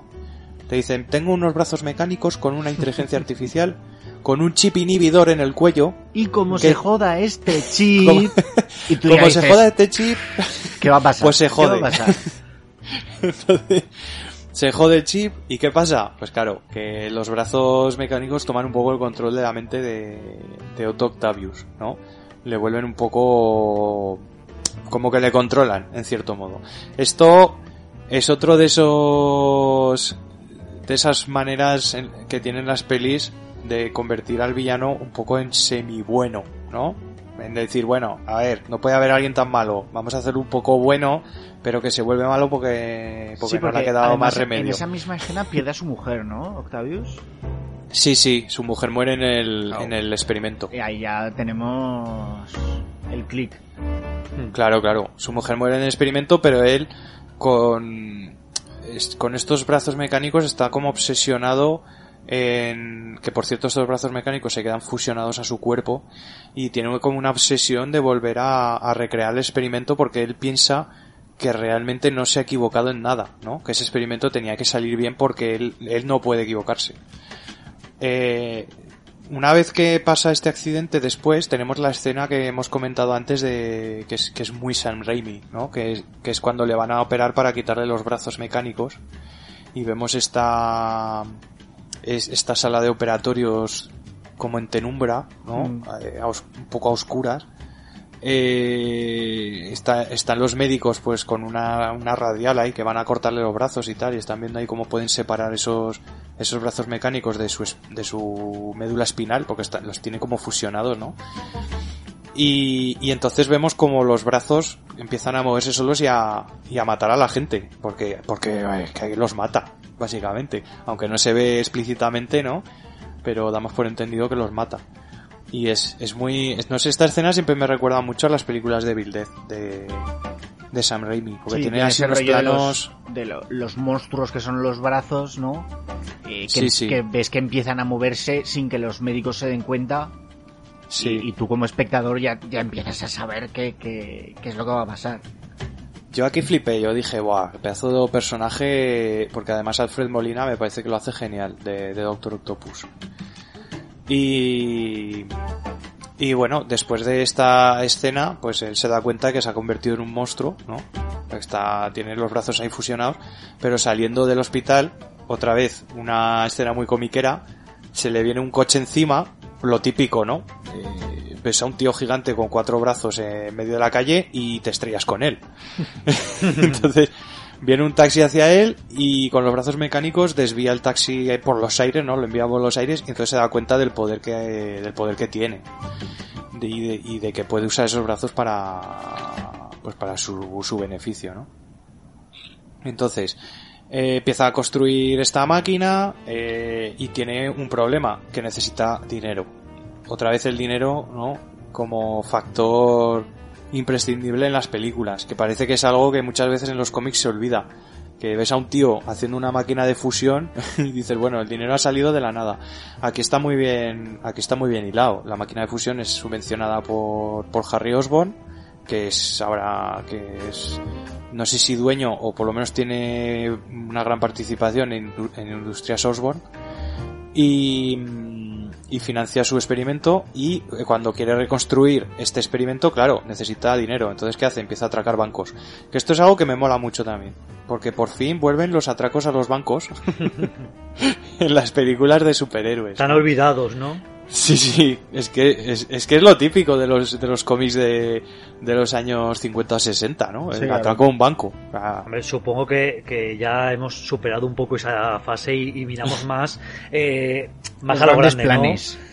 Claro, Sí, sí. es que ahora tiene que ser todo tecnológico y sí que es verdad que si te viene un tío con gabardina y que se la quita y le salen ocho brazos y, y te atraca, o sea, no hay dos, sabes perfectamente que es el Doctor Octopus. Entonces yo que sé, qué tipo de vida le espera después ya a ese personaje cuando sabes que ha estado atracando bancos. Entonces supongo que ahora se busca mucho más los planes más maquiavélicos y más de que todo quede en el anonimato, ¿no? Sí, sí, sí. Pero bueno, aún así es- a mí es una escena que me mola mucho. A ver, comiquero es, eso sí. O Claro, sea, comiquero y- total. Y, mola, y mola. Y además tenemos como víctima a la tía May. Eso es, que está la tía May ahí, porque claro, la tía May está pasando un mal trago porque desde que murió su tío Ben, eh, pues eh, tiene, le está costando mantener su casa y tal, y su, su forma de vida.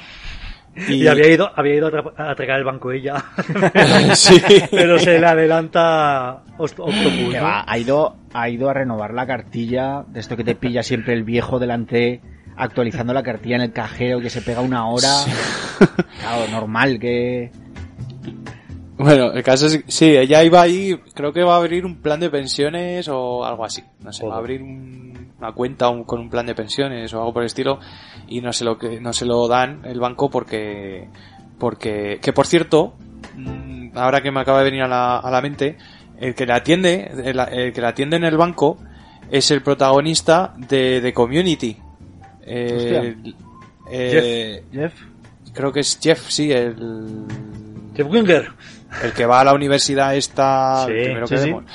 Pues este es, este es este actor, que yo no lo sabía y cuando lo vi dije, hostia, ya sabía yo que me sonaba de algo. Joel H. Hale. No, Joel Eso. McHale. Vale. Total, que bueno, tenemos aquí una lucha que a mí me mola mucho porque es muy comiquera ahí, entre Spider-Man y el Doctor Octopus eh, en el banco. Y, y bueno, y vemos un poco que, que va a ser la tónica de, de, to- de, todo esta, de toda la película, ¿no? Porque el Doctor Octopus, eh, todos sus planes parecen que intentan ser saboteados por Spider-Man y al final acaba incluso eh, pidiendo ayuda a, a Harry Osborn para, para colaborar, para capturar a, a Spider-Man y así los dos ganaban, ¿no? Gana Harry Osborn porque consigue a Spider-Man, que es lo que quiere, para vengarse de él, y gana el Doctor Octopus porque se deshace de Spider-Man para poder llevar a cabo su plan de, de, de reconstruir la máquina de fusión. Total, que eh, Doctor Octopus finalmente acaba acaba entregando a, a Spider-Man. Creo que además también está en el trato el, el tritio, que es el material que le hace falta para a Doctor Octopus para la máquina de fusión. Y el único tritio, lo- el único que queda de tritio lo tiene lo tiene Harry Osborn, que por lo visto es una sustancia muy poco común, que hay muy pocos gramos en todo el planeta y los tiene Harry Osborn porque está forrado. En una caja fuerte además, el cabrón. Total. que le entrega Doctor Octopus a, a Harry Osborn a, a Peter Parker, a, a- bueno, a Spider-Man, y entonces aquí Harry descubre que, que, que, que Spider-Man es Peter Parker, su mejor amigo. No. Otra vez, ya, otra vez nos preparan eh, para la, la siguiente película, ¿no? Porque ya esto ya, aquí ya lo dejan, ah, vamos, a punto de caramelo. Total, que tenemos finalmente una, una lucha entre Doctor Octopus y Spider-Man, eh, que además ha cogido como rehén a Mary Jane, que la pobre Mary Jane siempre está de rehén, la pobre está de, de aquí para allá, no sé qué la han visto, macho, siempre está... Lleva un cartel de secuéstrame. Claro, pero joder, o sea, si quieres acabar con Spider-Man, no te lleves a su bien más preciado contigo, ¿no? Porque sabes que va a ir a por ti. Bueno, en fin. Total. Que... Que Spider-Man va allí a rescatar a Mary Jane. Mary Jane... Eh, Mary, eh, rescata, rescata, bueno, rescata, entre comillas.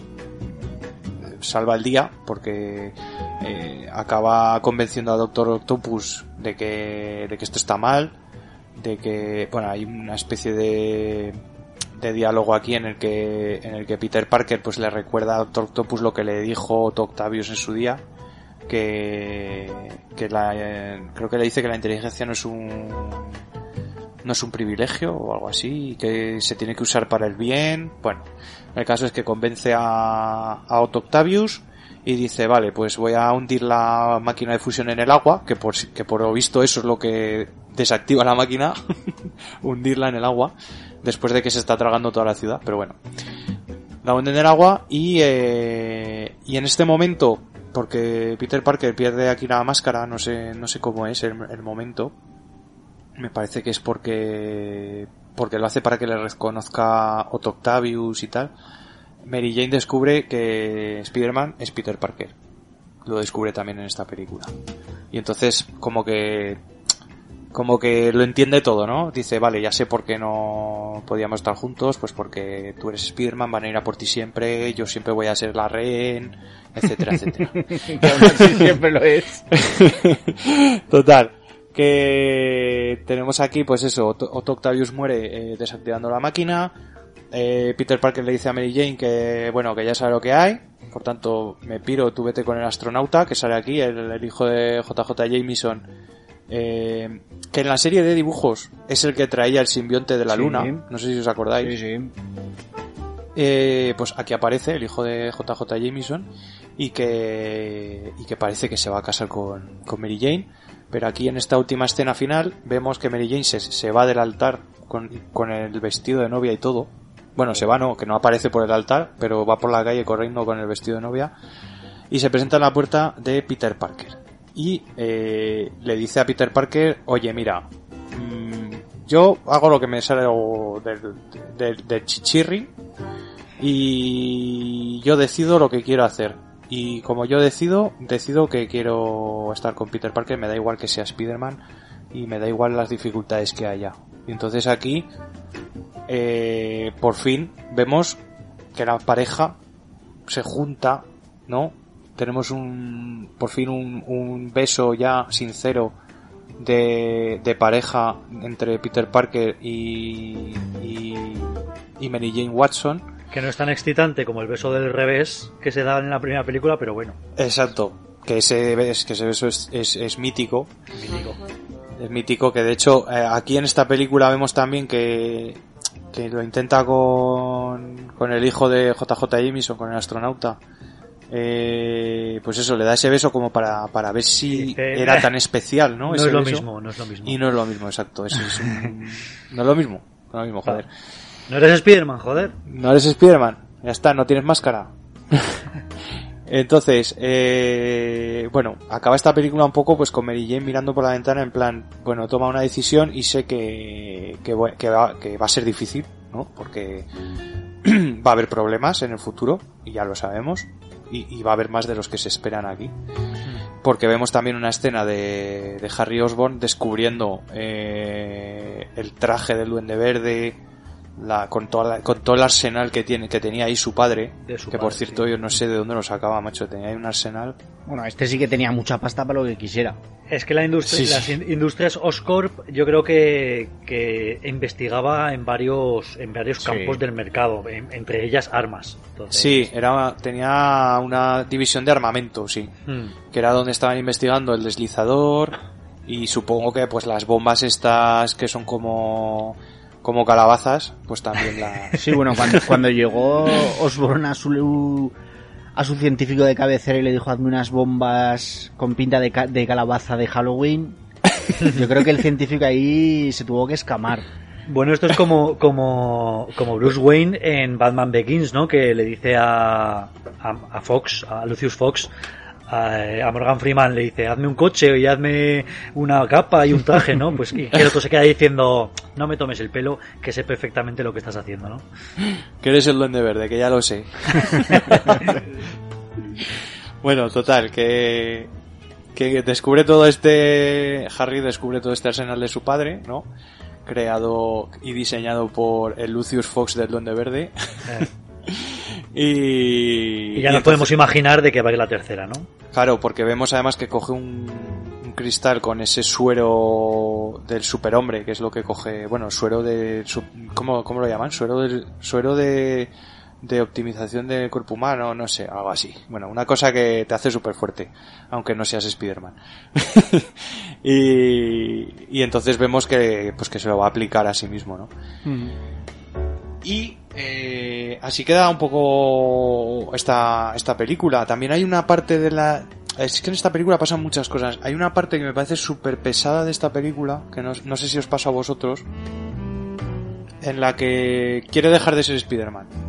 Porque ser Spider-Man no le trae nada bueno y él quiere estar con Mary Jane y quiere sacar sus estudios. Y entonces deja de... Deja, deja de ser Spider-Man por un momento y, y como que pierde sus poderes, ¿no? Eh, a mí esta parte se me hace súper pesada y además un poco absurda, porque hay un momento incluso que tiene como una ensoñación, estando despierto, en el que aparece su tío Ben, eh, recordándole pues que un gran poder conlleva una gran responsabilidad y no sé qué, y él dice, no, tío Ben, no quiero ser Spider-Man, no sé qué.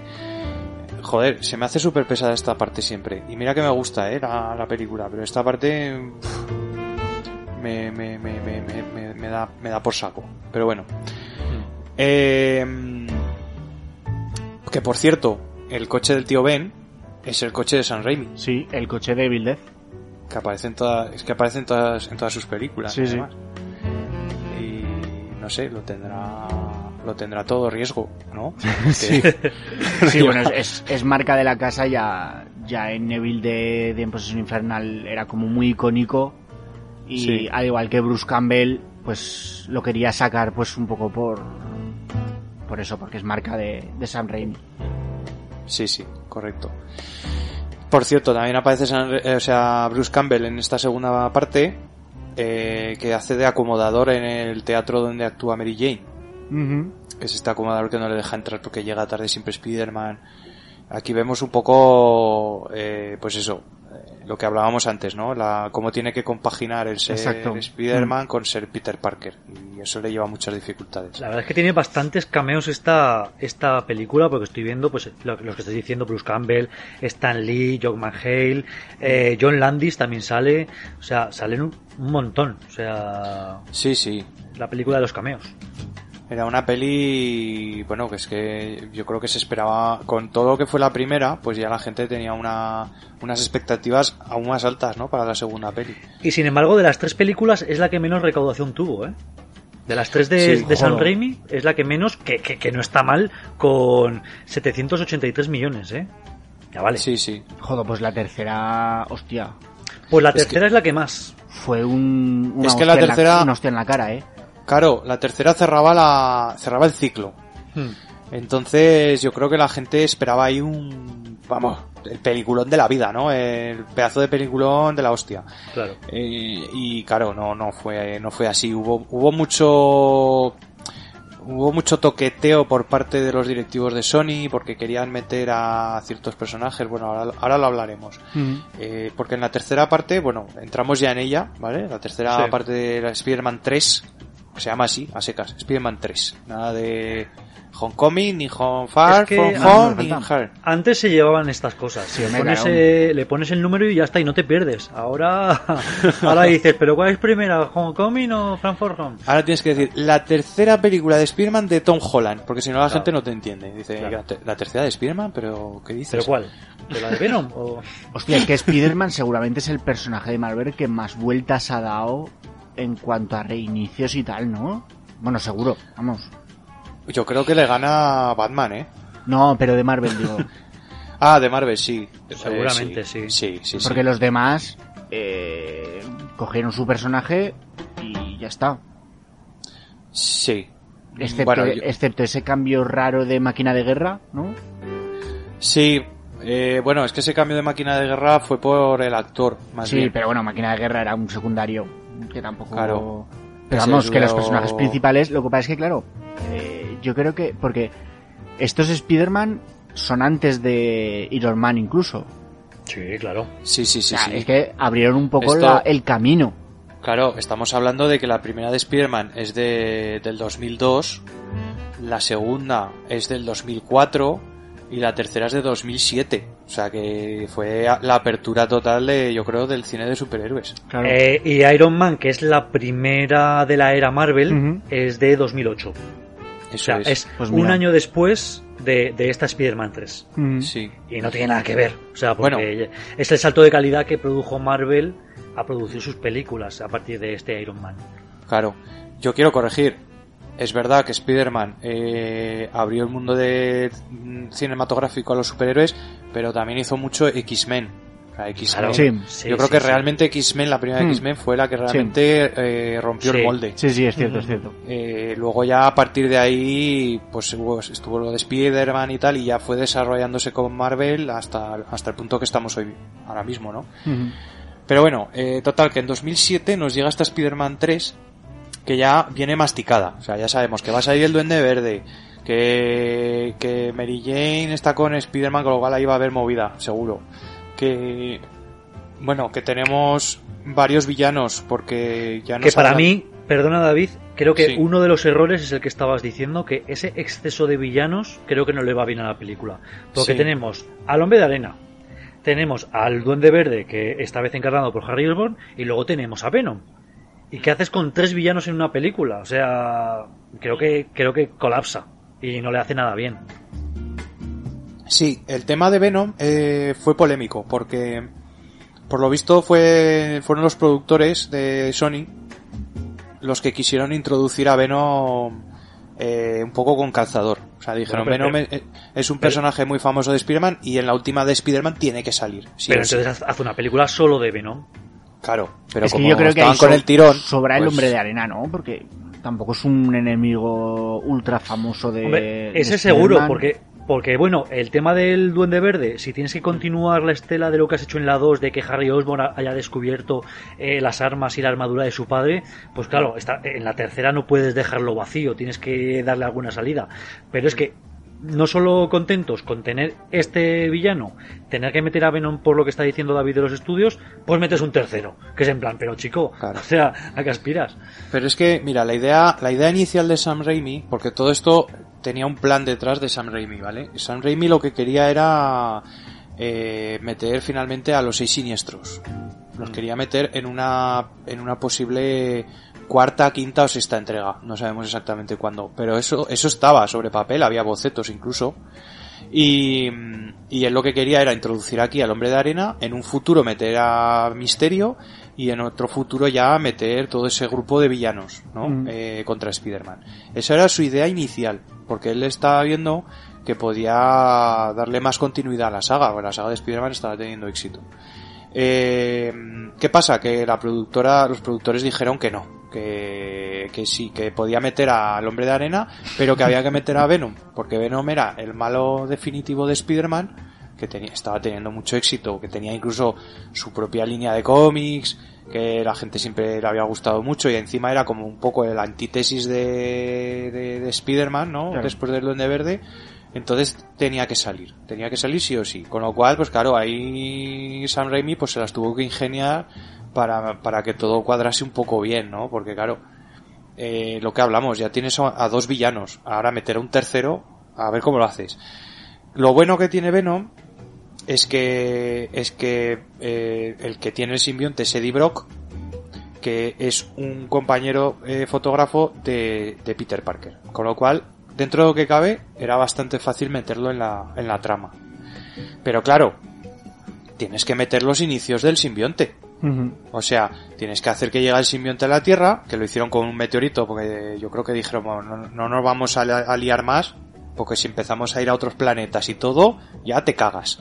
Entonces, hicieron que caer un meteorito y, y que coge a Spider-Man y, y lo y lo convierte en malo, ¿no? Que es la, sa- la famosa saga del, del Spider-Man negro, del, del traje negro, eh, que, que, que además también es muy conocida.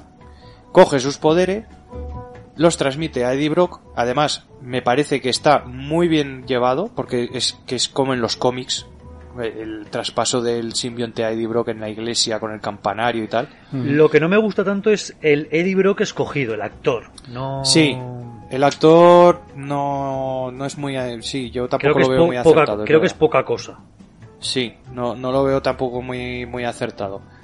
Pero, pero bueno, Lo que pasa es que lo que todo el mundo ha criticado, y es verdad que es bastante ridículo, es la actitud del Peter Parker eh, durante durante su Sí, simbiosis, cuando, ¿no? Con el cuando simbionte. está bajo el influjo del simbionte. Es más, esa, esa actitud ha sido parodiada en otras películas. eso. ese bailecillo, de- ese Sí, bailecillo por la calle, o sea, la, actitud de malote. Yo no, sé si, si fue cosa de Tobey Maguire que no captó bien el punto.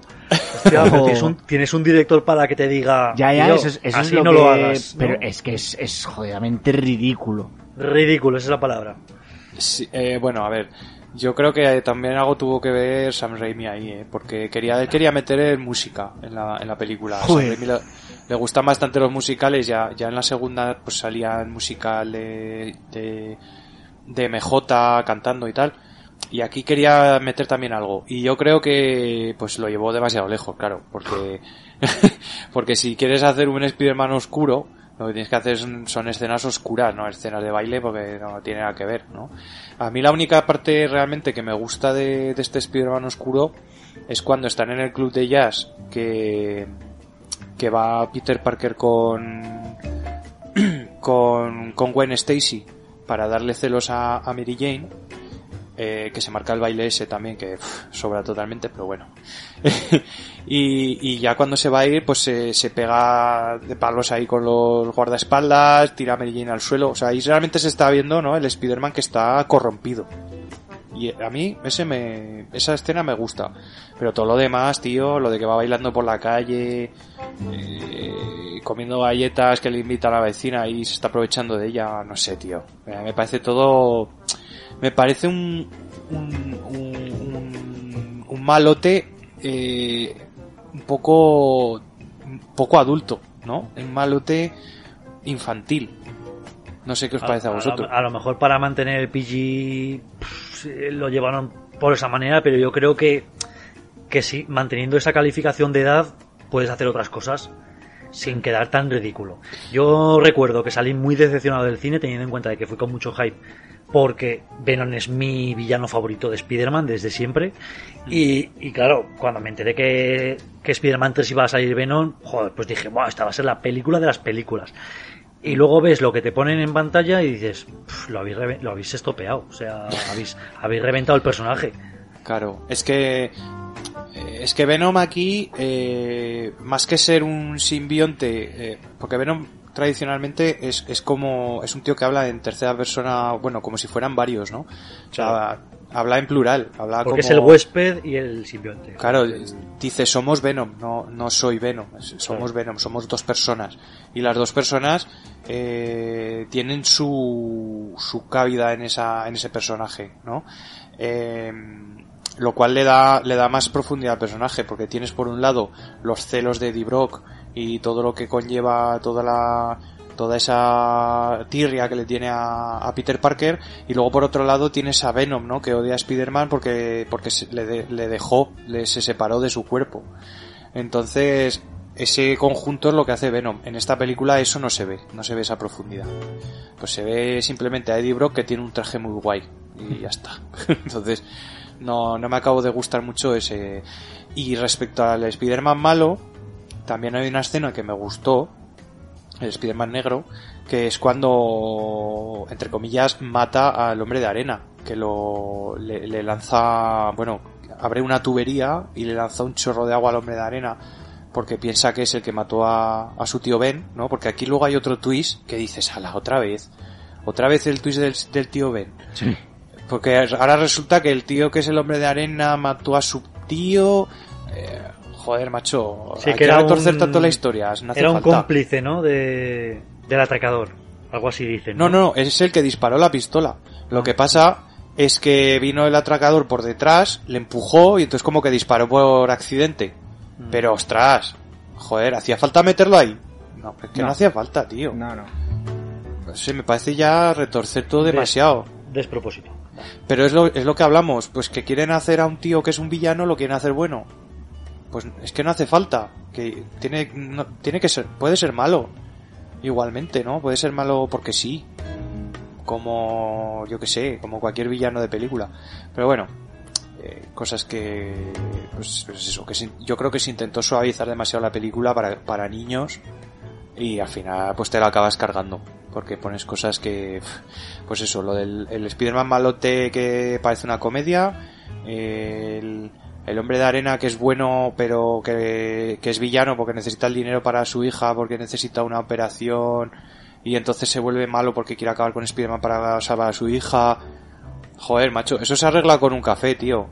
Quedamos a un café. Oye, mira, que pasa esto, que mi hija está mal y por eso quiero el dinero. Ya está, macho, no hace falta pelearse, ¿no?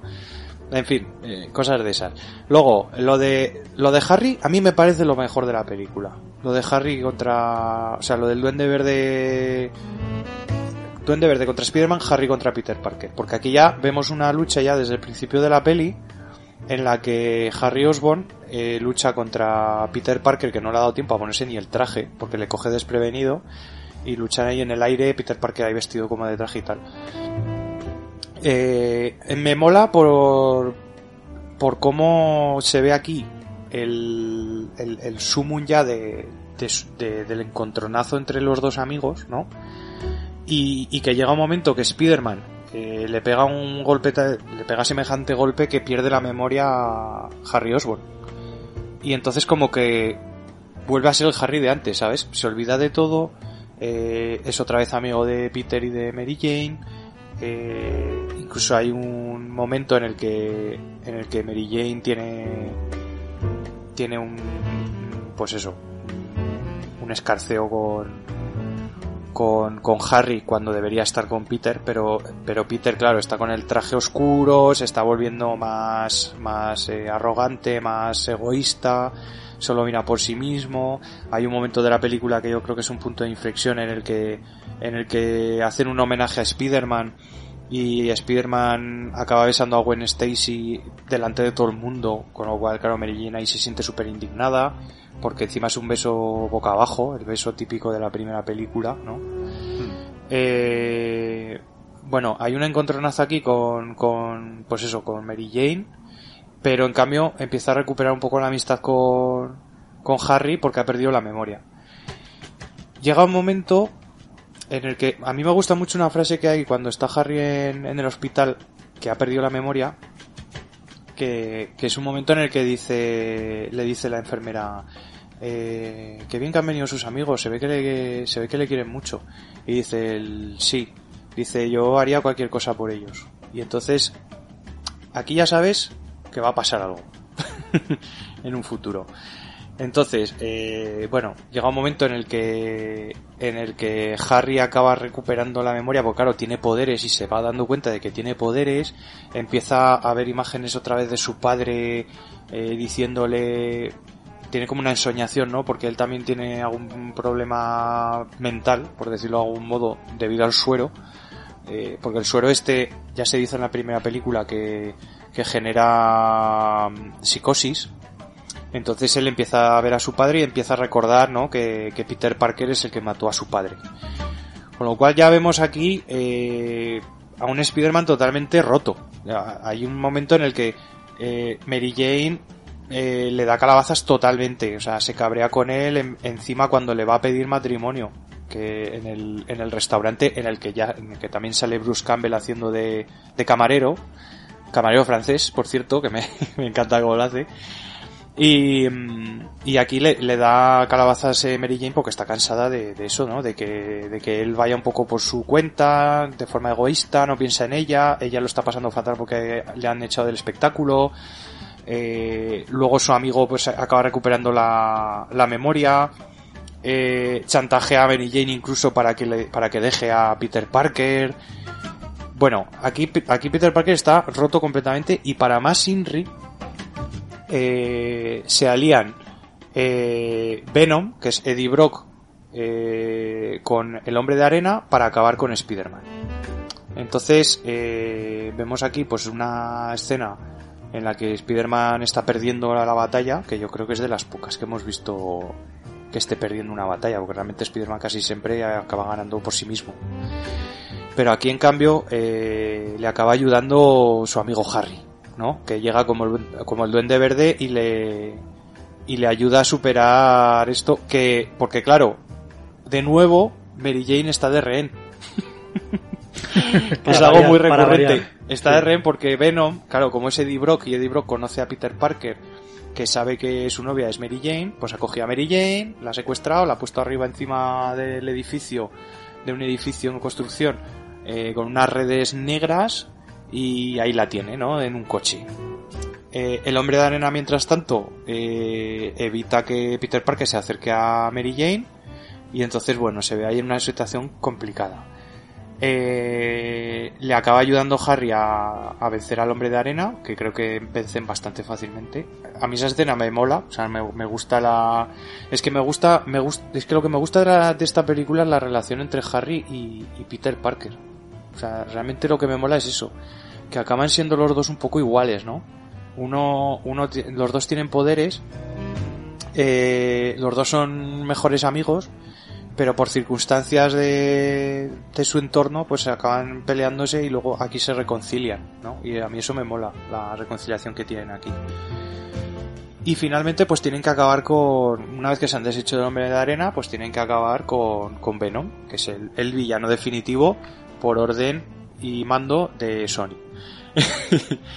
entonces, eh, vemos una escena muy absurda. Yo no sé a vosotros si os ha pasado, pero aquí hay una escena en la que Peter Parker está atado con unas telarañas a, a, unas vigas del edificio que no se puede mover. Eh, Venom salta hacia él con con un hierro puntiagudo o con, o con el sí con un hierro o con, no con el deslizador de Harry coge el deslizador de Harry después de meterle una somanta de palos y con el deslizador de Harry se va a cargar a, a Spider-Man, a Peter Parker que está, que no puede escaparse, ¿no? Se ve que está moviendo, está forcejeando y no puede escaparse de las telarañas. Porque las telarañas de Venom, por lo visto, son, son más fuertes. Y se pone Harry en medio, salvando a Peter Parker, que me parece muy loable, clavándole el el- su propio slider, además, su propio deslizador. Y en cambio, justo después, Peter Parker se libera de las telarañas. Y yo Justo pensaba, pero, en el momento. claro, y yo, pero ¿por qué, tío? ¿Por qué no te has liberado antes, macho, si podías? ¿No? Es que no, es que no, no tiene sentido esa escena para mí. O sea, la única, el único sentido que tiene para mí es que quisieran matar a Harry de algún modo y no sabían cómo. Pero bueno, el caso es que Harry pues eh, estaba mal herido. eh, Peter Parker se ha, dado, se ha dado cuenta de que el sonido afecta al simbionte porque caen unos caen como unas unas barras de acero empiezan a hacer ruido y el simbionte como que se se, se empieza a despegar de, de su huésped y entonces piensa ahí Peter Parker que por cierto me parece que va un poco con retraso porque joder con lo de la campana ya del- de, la iglesia lo tenías que haber sabido o lo tenías que haber deducido. Pero bueno se da cuenta de que el sonido es lo que le afecta al simbionte, pone los barrotes alrededor de, de Venom, eh, empieza a hacerlos sonar con otro barrote, entonces el simbionte se despega, le lanza una, una bomba calabaza, eh, pero antes despega a, a Eddie Brock, pero Eddie Brock, como es gilipollas, se vuelve a tirar hacia Venom. es que esta escena es totalmente absurda. Y entonces, bueno, lanza... Eh, Eddie Brock se mete con Venom cuando la bomba calabaza está llegando para explotar y explotan los dos. Y desaparecen, no queda ni cuerpo, porque la bomba calabaza es la hostia. Entonces, una vez pasado esto, pues vemos que, que Harry está mal herido, va Mary Jane y Peter a ver qué le pasa, a ver si se va a recuperar. Obviamente no, ya sabemos que no se va a recuperar. Y se dicen pues que son los mejores amigos y tal, y muere. Aquí vemos una escena pues bastante emotiva. Y luego vemos la escena del hombre de arena pidiendo perdón. Otra vez, una escena que no tiene sentido. Blanqueando Personaje- villanos. Sí. eh, perdón. aquí es donde le cuenta que su hija está mala. Y digo, joder, se lo podías haber dicho antes, ¿no? Lo que decimos antes con un café, un té o algo. Eh, le dice, pues es que mi hija está, no sé qué, y Peter entonces le perdona. Le perdona, se siente redimido, porque le perdona por lo de su tío y todo, y, y entonces acabamos la película con una escena de, de Mary Jane que está cantando en ese club de jazz, eh, porque como así ya no trabaja en un Broadway, ya tiene que buscarse la vida, se acerca a Peter y parece que va a haber reconciliación, pero no, se quedan bailando los dos eh, como amigos. No sé cómo veis vosotros este final. A mí es que en general toda la película se me queda bastante corta, ¿eh? Pero entonces ya al final, ya, ya al final es que no estoy ni atendiendo, estoy en plan a ver si acaba ya. Eh, yo, claro, eh, lo que os decía, eh, Sam Raimi tenía idea de, de sacar a más villanos y de hacer luego ese grupo de villanos contra Spider-Man. Pero viendo que tuvo mala acogida lo de Venom, eh, lo de que además eh, Harry estaba muerto, eh, mm, parecía que la, la productora no quería darle continuación a la saga o, o no quería darle mucha libertad creativa a, a los guionistas, al final dijo, oye, mira, lo dejamos y ya está. Pero había, se, se, se estuvo barajando muy seriamente una Spider-Man 4. Sí, Lo yo he estado es leyendo que, que es- incluso iba a estar con actores interesantes como John Malkovich, que iba a hacer del buitre. Eh, Bruce Campbell no se iba a limitar a hacer el típico cameo, sino que ya iba a hacer un papel en condiciones como el de Misterio. Sí, Y, y sí, y sí que es cierto pues que por lo visto el, el estudio estuvo, Sony estuvo presionando a, a San Raimi sobre todo con las fechas y al final pues los guiones no terminaron de cuadrar y dijo Raimi, oye, yo me bajo de aquí, haced lo que queráis.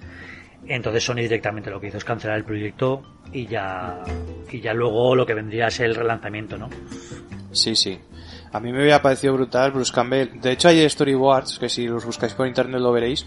Hay storyboards con, con Bruce Campbell como misterio y me parecería una idea brutal porque encima tendría conexión con todos los personajes que han ido saliendo haciendo cameos en, en todas las películas, ¿no? Y, que, y que Bruce Campbell pensarías- le hubiera metido ese punto sarcástico que siempre tiene él.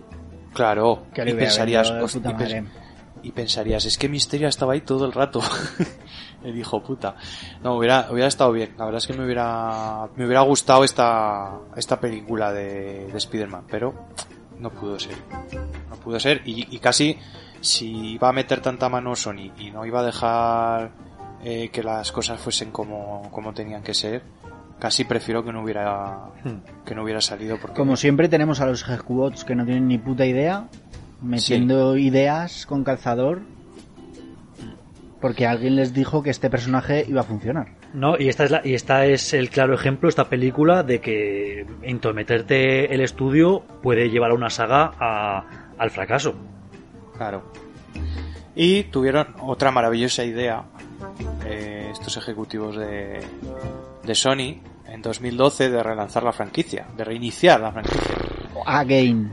Y tuvieron una maravillosa idea mejor, que es coger a Andrew Garfield para protagonizar el papel de Spider-Man, que es el tío más soso de la faz de la Tierra. Ostras, es Porque, que... porque mira, Toby Maguire, pues bueno, tenía un poco cara tonto, pero yo la verdad es que terminé contento con su papel, sobre todo en la primera película. O sea, Sí, a mí me gustó como interpretó a Spider-Man. Si, quita, si obviamos la 3, que ya sabemos todos los problemas que tenemos con esa película, Mm. eh, creo que está bien interpretado. Pero aquí este Andrew Garfield, pff, no puedo con él. es que... Es que es como demasiado cool, ¿no? El Spider-Man. Es demasiado... O sea, no, no tiene pintas de ser el, el empollón eh, que se ríen de él y que luego a- se ha transformado en Spider-Man. No nos vemos reflejados en él, No, no. que es lo que tendríamos pero- que ser. Pero para nada, además tiene así un, una, pues no sé, una forma de actuar como muy chulesca, eh, demasiado chulesca incluso para Spider-Man, no sé, no, no me acabo de, a mí no me convenció como Spider-Man. Yo si os digo la verdad, las he visto, las dos de Amazing Spider-Man, pero no me acuerdo de nada. O sea, me pasaron, pero totalmente sin pena ni gloria. Sí, sí, es que, es que son muy malas. Eh, Yo el, el, el único buen recuerdo que guardo de esta saga es el gran papel de Emma Stone como Gwen Stacy. sí, Que esa sí que es Cierto. mi, mi Gwen Stacy. es lo, me- es lo mejor de la peli, lo mejor de la peli, de verdad. O sea, todo lo demás, ma. Eh, tenemos en, en Amazing Spider-Man al Dr. Connors, que hace de, de lagarto. Eh, no lo recordaréis porque también pasa sin pena ni gloria. O sea, es que son, son películas, es lo que os decía antes, que yo cuando vi la primera dije, vale, pues ya está. O sea, ya, ya no hay más recorrido. No, no, pues se hicieron una segunda. Y la Yo lo segunda único- la ves también y dices, pues ya está, es que no hay lo más único recorrido. que recuerdo de la primera de Amazing Spider-Man es que me molestó muchísimo ver otra vez la muerte del tío Ben. O sea, estoy de, de la muerte del tío Ben y de la muerte de los padres de Bruce Wayne hasta las narices, macho. El reinicio. Sí, sí, o Sí, sea, es que no pueden empezar ya con los poderes y ya está, empiezas una aventura. No, tienen que contarte otra vez de dónde viene, como si no lo supiéramos. Sí, sí, totalmente de acuerdo. Es que. Es que ya está contado de tantas maneras, ¿no? Que, que, que ya no, Claro. no le vas a aportar nada. Joder, es que es cultura popular que, que, que el tío Ben muere, eh, es Peter Parker se siente culpable por ello y por eso empieza a ser superhéroe. Ya está. Es que no, no hace falta. Sí, sí, estoy totalmente de acuerdo. Eh, yo esta película, mira, eh, sí, exceptuando el traje, que me parece que está muy logrado, está muy bien hecho. Y aparte le han hecho las, los, los lanzarredes que son suyos y tal. Todo lo demás es que vemos a Spider-Man montando en monopatín de repente en una escena. Dices tú, pero ¿qué, qué coño? Creyéndose Marty McFly. Sí, sí. Eh, lo- luego, en la escena final de la primera, me acuerdo, esto es un recuerdo que tengo porque me pareció totalmente absurda. Recuerdo que tiene que llegar a un sitio a tiempo y entonces de repente todos los operadores de grúas de Nueva York se ponen de acuerdo para mover las grúas para que pueda eh, ba- balancearse con las telarañas por las grúas. Que yo dije, venga hombre, ¿eh? Por favor. O sea, es que, es que tío, o sea, es que es para decir, pero qué absurdo. es, cuando, ¿Desde cuándo Spider-Man necesita las grúas para tambalearse para ir, llegar más rápido a un sitio? Bueno, totalmente absurda. Y la segunda ya, bueno, Bueno, es que El, el, po- Sí. el poder de Electro. poder de Electro. El poder azul, 2014. azul de Electro. O sea, Ja- Jamie Foxx, la gente con un hype que flipas, porque claro, Jamie Foxx, mm, actorazo del momento. Eh, enci- encima actorazo, que me parece un, un actor muy bueno. Ya había Eh, aparecido como... No, perdón, nada, nada. Nada, me estoy equivocando. Eh, bueno, el caso, eh, se lo anunciaba el mogollón. eh, además, pues como era la segunda, se suponía que iba a ser muchísimo mejor que la primera, que fue pues, regular. Entonces, claro, todo el mundo, wow, wow, venga, va, que va a ser buena. Menuda mierda, menuda mierda que se cascaron. O sea, así os lo digo. Eh, Electro, para empezar, eh, menudo, eh, menudo actor desaprovechado Jamie Foxx. Pero desaprovechado porque, para empezar, no- el personaje no tiene ninguna profundidad. O sea, no... Es un personaje plano. Eh, no se parece nada al, al Electro que podamos conocer de otros productos. Cómics, series, me da igual lo que veáis. Eh, videojuegos. coged lo que queráis, pero no se va a parecer a nada de lo que hayáis visto. O sea, No, no. totalmente diferente. Eh, luego, Andrew Garfield, bueno, en su, en su ton, en su, en su En línea. su, en su línea. Eh, el guion, marísimo. Eh, meten ahí lo de los padres que son espías, me parece. eso sí que es son- de los que es- cómics. ¿Eso es de los cómics? Sí, eso es de los cómics, sí. O sea, realmente los padres son espías y acaban muriendo y tal. Eh, pero, joder, metió con, con cazador aquí, eh, sin ningún objetivo, porque no aporta nada a la, a la, a la, a la trama. Eh, que sale también el duende, ¿no? Eh, sale el duende, eh, que el tío este que lo protagoniza, pues... pff, eh, lo que os digo, pues es que ya otro duende no... Yo, yo, yo ya no concibo otro duende que no sea Willem Dafoe. Y aparte ya, ya está el duende, ya está exprimido, ya vale. Ha salido en tres películas. Claro, que es lo que decimos, que tienes millón y medio de villanos dentro del universo Spider-Man para pillar. Y, me sigues cogiendo el mismo. O sea, no repitas. Coge Claro. otro. Ojo, fíjate si hay... Es, mira, por ejemplo, aquí, aquí por ejemplo meten a Rino, que además está interpretado por Paul Mira, Giamatti. No me hables de Rino, ¿eh? Que no lo entendí. No me hable- Paul- o sea, Paul Giamatti haciendo de Rino. Pero que es escucha, un tío que mide metro y medio. pero escucha, que es, es que Rino, es que la escena de Rino es la última escena de la película y ni siquiera está entera. O sea, cuando van a luchar, se acaba la peli. Hmm. Te lo juro, así tal cual, ¿eh? Como te lo estoy contando. Que yo me quedé en plan, ¿pero qué, pero qué ha pasado aquí? O sea, ¿se quedaron sin presupuesto o qué? Increíble, tío. Sí, O yo sea, cuando, cuando, cuando leí que antes de ver la película que salía Rino, dije, hostia, pues guay. O sea, Rino es, es un personaje que, que mola y por lo menos las batallas con Spider-Man y Rino pueden molar bastante, ¿no? Claro. Y además, Claro. ese rollo de que hacen de que le ponen como un traje, como un exoesqueleto, ¿no? Y tal, Sí, era un... Bueno. sí. le da, Sí, un, no, real- que- le da un realismo que puede molar. Claro, la, Pero la es que luego es, la es- idea- no va a ningún idea- lado. Exacto, la idea era buena. Pero es que eh, el, el villano principal, que es Electro, eh, acaba siendo vencido. Eh, bueno, escucha, que pasa otra cosa. Eh, Electro es vencido. eh, tenemos al duende. Que el duende, mira, igual esta película, lo único que se salva de esta película es esta escena, que es en la que el duende mata a, a Gwen Stacy. Y esta escena es eh, mítica de los cómics también. Es una mítica escena de... Porque el Duende Verde mató a Gwen Stacy en los cómics y, y- y ya no la volvieron a recuperar hasta que empezaron con los universos paralelos, Gwen Stacy de otros universos y tal. Eh, esta escena es la única que, que, bueno, que tiene un pase. Y, y por la única escena que diría yo que vale la pena meter al duende. Porque por lo demás, mm, no vale la pena meterlo. Eh, pasa esto. Spider-Man, eh, no sé qué pasa, como que vuelve a... o se quería retirar, pero luego vuelve. Y entonces cuando vuelve aparece Rino. Y entonces aquí parece que va a empezar una pelea de la hostia, porque además te lo preparan súper bien. Ahí los críos, ah, Spider-Man, Spider-Man. Aparece ahí Spider-Man así con andares chulescos y tal, "Ah, me voy a cargar a este tío. Y, ya está. Em- Va a empezar la pelea y se acaba la peli. Y digo, pero esta gente en qué pensaba? ¿Pensaba que iban a hacer una tercera o qué? con esta mierda. Hombre, Pues yo, creo que inicialme- yo creo que inicialmente eh, la idea era hacer una, una trilogía también. Pero, sí, sí, pero hombre, claro, pero hombre, es que es un despropósito, eh. Es que, en fin. Bueno, total que, que después de este fiasco, eh, pasó lo que hablamos. Hubo ahí un movimiento mucho más tarde con Marvel para conseguir los derechos, aunque sea para ciertas películas, de Spider-Man.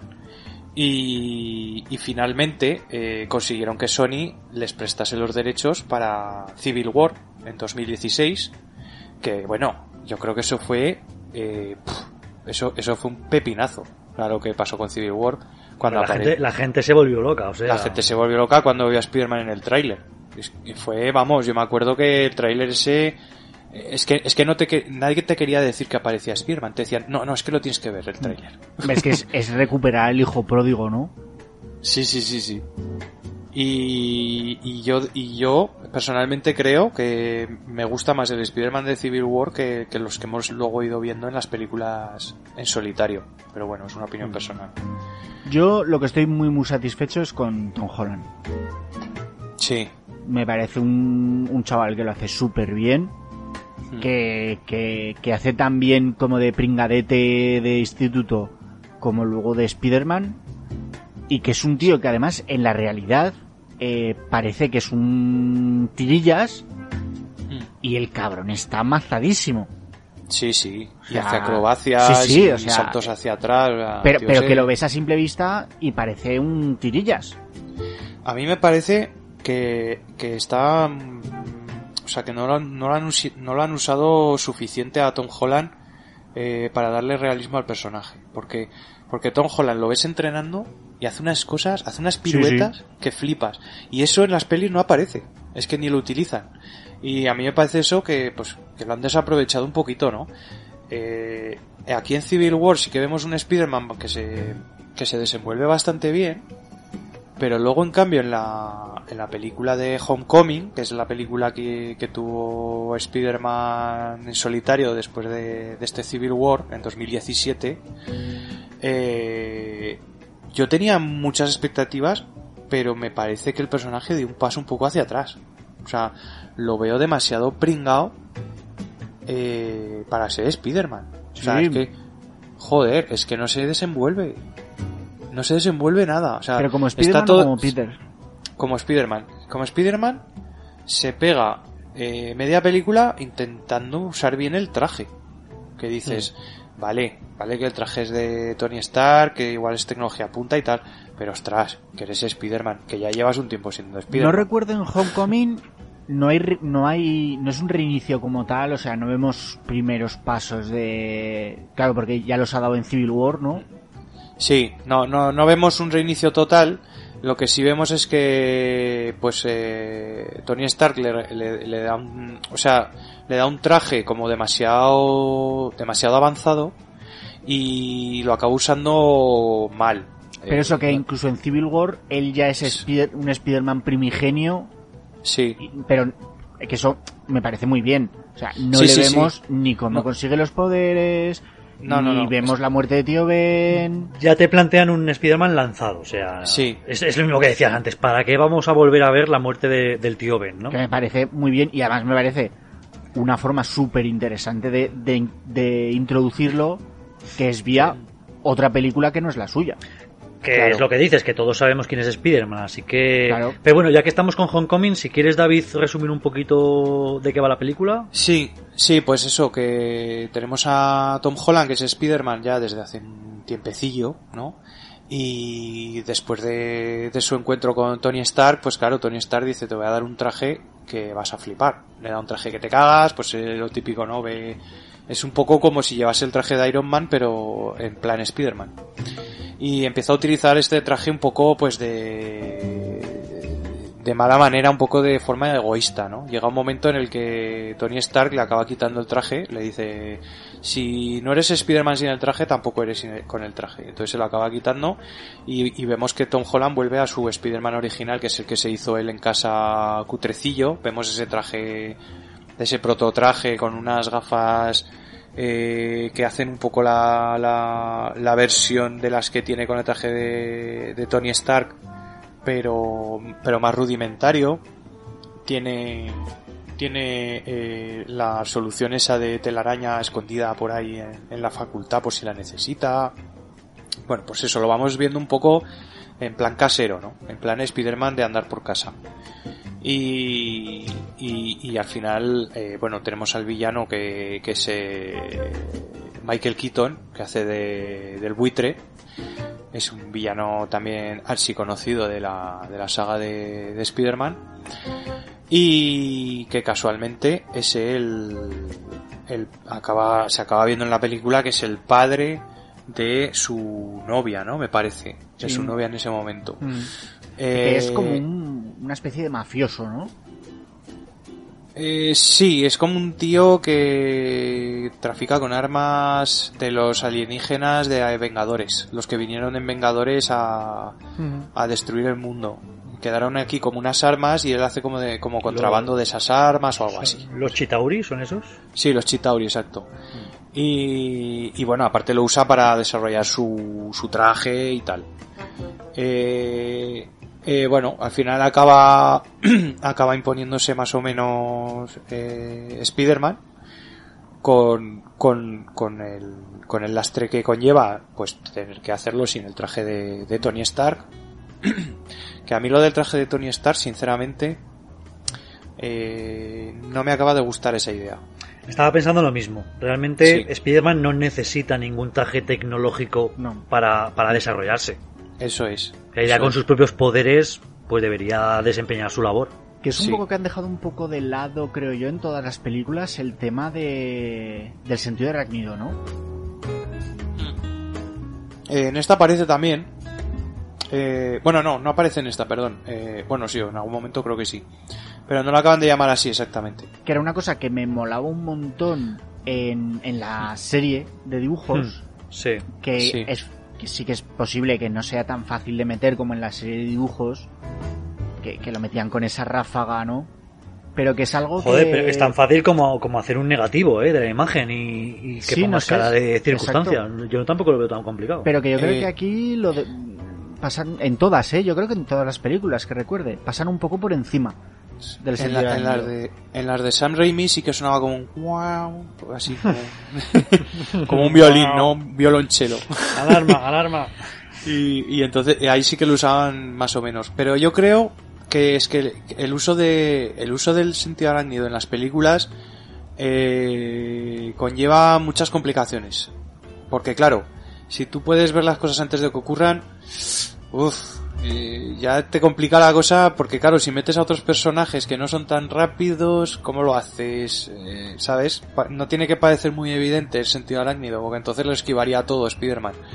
Eh, entonces yo creo que no lo usan mucho por eso. O sea, no, no quieren, no quieren que sea algo esencial, porque si no llegaría un momento en el que tendrían que lidiar con a ver cómo resolvemos esto con este personaje y este otro, porque son personas normales que no tienen super velocidad. ¿Entiendes? Entonces eh, yo creo que es un poco, ese es el problema un poco del sentido arácnido. Y por eso yo creo que no lo usan mucho. Pero bueno, Oye, aún así de vez en cuando podían hacer alguna referencia, sí. ¿Qué os parece Marisa Tomei como, como tía May? Eh, bien. ¿Sí? Para, a ver, para la edad que tiene Tom Holland, bien. A No, mí me porque estamos, parece... estamos acostumbrados a una tía May Claro. ancianita y encorvada. Anciana y bien, sí, sí, sí. A mí no me parece mal desde el punto de vista de que ya que reinventas la saga, pues por poner algo novedoso, pues la gente se quedó también bastante contenta, creo. Hombre, una, una MILF, ¿no? Como tía May. Es que es Marisa Tomei, o sea... Ah, sí, sí.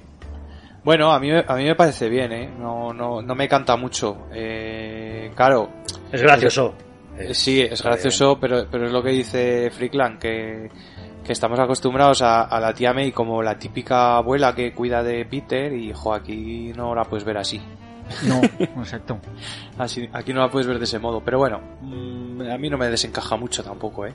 O sea, me parece que con la edad que tiene Tom Holland, bueno, aparte que es que parece más joven de lo que realmente es, Sí. yo lo veo bastante bien. Yo creo que Tom Holland será otro de esos actores que parecerá joven toda su vida, ¿verdad? Sí, Muy crítico, sí. sí, sí. Le va a pasar como a Michael J. Fox. Pero bueno, por lo general, buenas críticas, ¿no? Para esta película. Ya que lo creo que la gente terminó bastante contenta. Sí, yo creo que daba más o menos lo que se esperaba. Eh, yo las únicas pegas, pues eso, lo del traje super avanzado no me acaba de convencer. Y lo de. Y lo de que Peter Parker le cueste tanto hacerse con. Hacerse con, eh, con la vida de Spider-Man. También me está resultando pesado. O sea, yo esperaba ver ya en la. No en la primera, pero por lo menos en la segunda.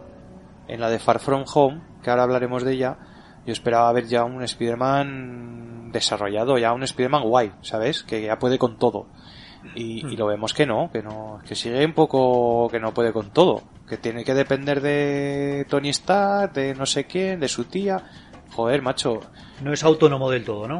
Claro, eh, ostras, que, que, es- que eres Spider-Man, que tienes que, que es, que es un tío que ha vivido siempre siendo Spider-Man sin que nadie lo sepa.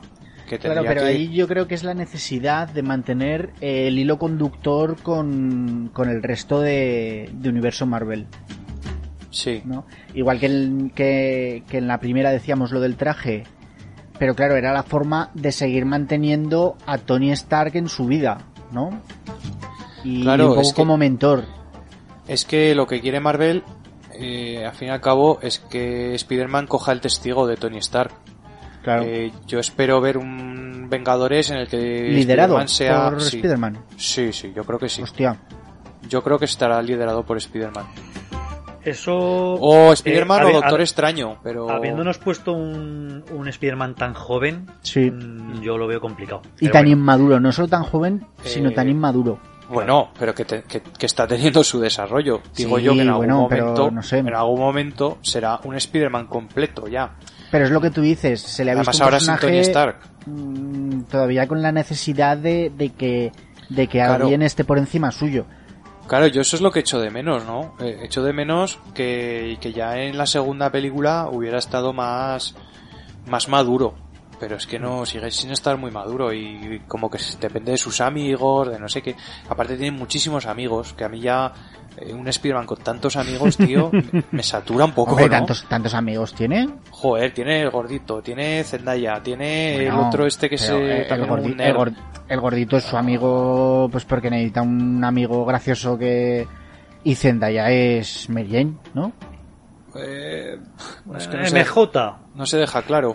No se nombra Mary Jane realmente como Mary Jane en ningún momento. Ya, pero porque ahora MJ. som- pero porque ahora somos modernos y ya no no Ya. decimos los nombres enteros, pero vamos, yo Ya, siempre la he visto como la Mary Jane de facto. Eh, de facto lo es. Pero que no sé si Marvel o Sony se reserva el personaje para el día de mañana, quizá, y digo quizá, sacarlo. No jodas. Pero bueno, no lo sé, no lo sé.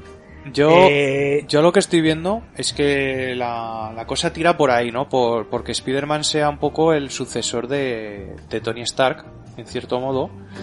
De hecho, bueno, en la, en la de Far From Home ya lo vemos que, que pues eso, tiene ese- esa cierta presión de, de ser el sucesor, ¿no? Y, y de ver que no, que no puede ser tan bueno como Tony Stark. Eh, y en cambio tiene a, a Happy, ¿no? Que es eh, John Favreau, que Mm. por cierto, John Favreau es que le debe encantar aparecer como Happy en todas las películas.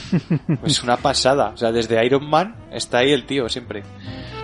Eh, y, y es un poco Happy el que le está, ¿no? Pues eh, dando ánimos para que, para que despegue como personaje. Yo creo que en un futuro, eh, Doctor Extraño o Spider-Man serían los líderes de, de Vengadores, de los nuevos Vengadores, creo Uf. yo, ¿eh? Lo que pasa Yo es que creo yo que a, sí. a Doctor Extraño no le veo con madera de, de liderazgo, Claro, ¿no? Está claro, siempre es que como, en, el- como en el límite alrededor, que no Es quiere... que él, sí, muy él- individualista, ¿no? Exacto. Él está como siempre en sus movidas de realidades alternativas y Bueno, tal. porque, porque realmente Doctor Extraño es que está por encima de todos los demás. Sí, sí, O sea, hombre, jodo. mentalmente mm, les da mil vueltas. Sí, sí, sí, totalmente. Eh, Pero bueno, David. Sí, sí. Sí, termina. lo que, lo que comentaba. Entonces, eh, bueno, aquí vemos en la segunda parte ya que nos vino en 2018, eh, perdón, en 2019, que fue después de, de Endgame, pues ya vemos a un Spider-Man, eh, pues eso, abatido, ¿no? Porque ha perdido a su mentor. Eh, Happy Hogan pues está empezando a darle ánimos, que por cierto tiene ahí una relación con su, con su tía. Eh, hombre, es que John Favreau pues Bueno, no me lo, cre- no me lo creo. Vamos. Pa- para nada, para nada. Bueno, total que, que esta película yo tengo un problema con ella y es que el tema del viaje a Europa me parece totalmente eh, innecesario. El viaje a Europa, ¿para qué? ¿No? ¿No Hmm. nos pareció demasiado pesado? Sí, no sé. Yo creo que es para sacarle un poco de su zona de confort, ¿no? Sí. Que es Nueva York. Pero, Pero no, es no que- tiene mucho sentido, la verdad. Y tiene ahí, es que hay un momento ahí que no, hasta que no aparece misterio dices, pero todo esto, ¿qué, qué, qué tengo que ver yo aquí en todo esto, no? Y con respecto al misterio, aunque creo que está bien interpretado por Jake Gyllenhaal, mm, creo que se le ve venir a, a leguas lo de el, el giro, el giro a villano. Entonces, aunque aunque yo conozco la historia de, de Misterio y todos la conocemos, creo que se ve demasiado venir. Yo es una cosa que no, no entendía porque veía los trailers y tal y veía a, a Misterio trabajando con Spider-Man Sí. y yo por- incluso hablé con, con algún amigo en común que tenemos que ya la había visto y le dije, esto no lo entiendo y me dijo, espérate ve la película y verás.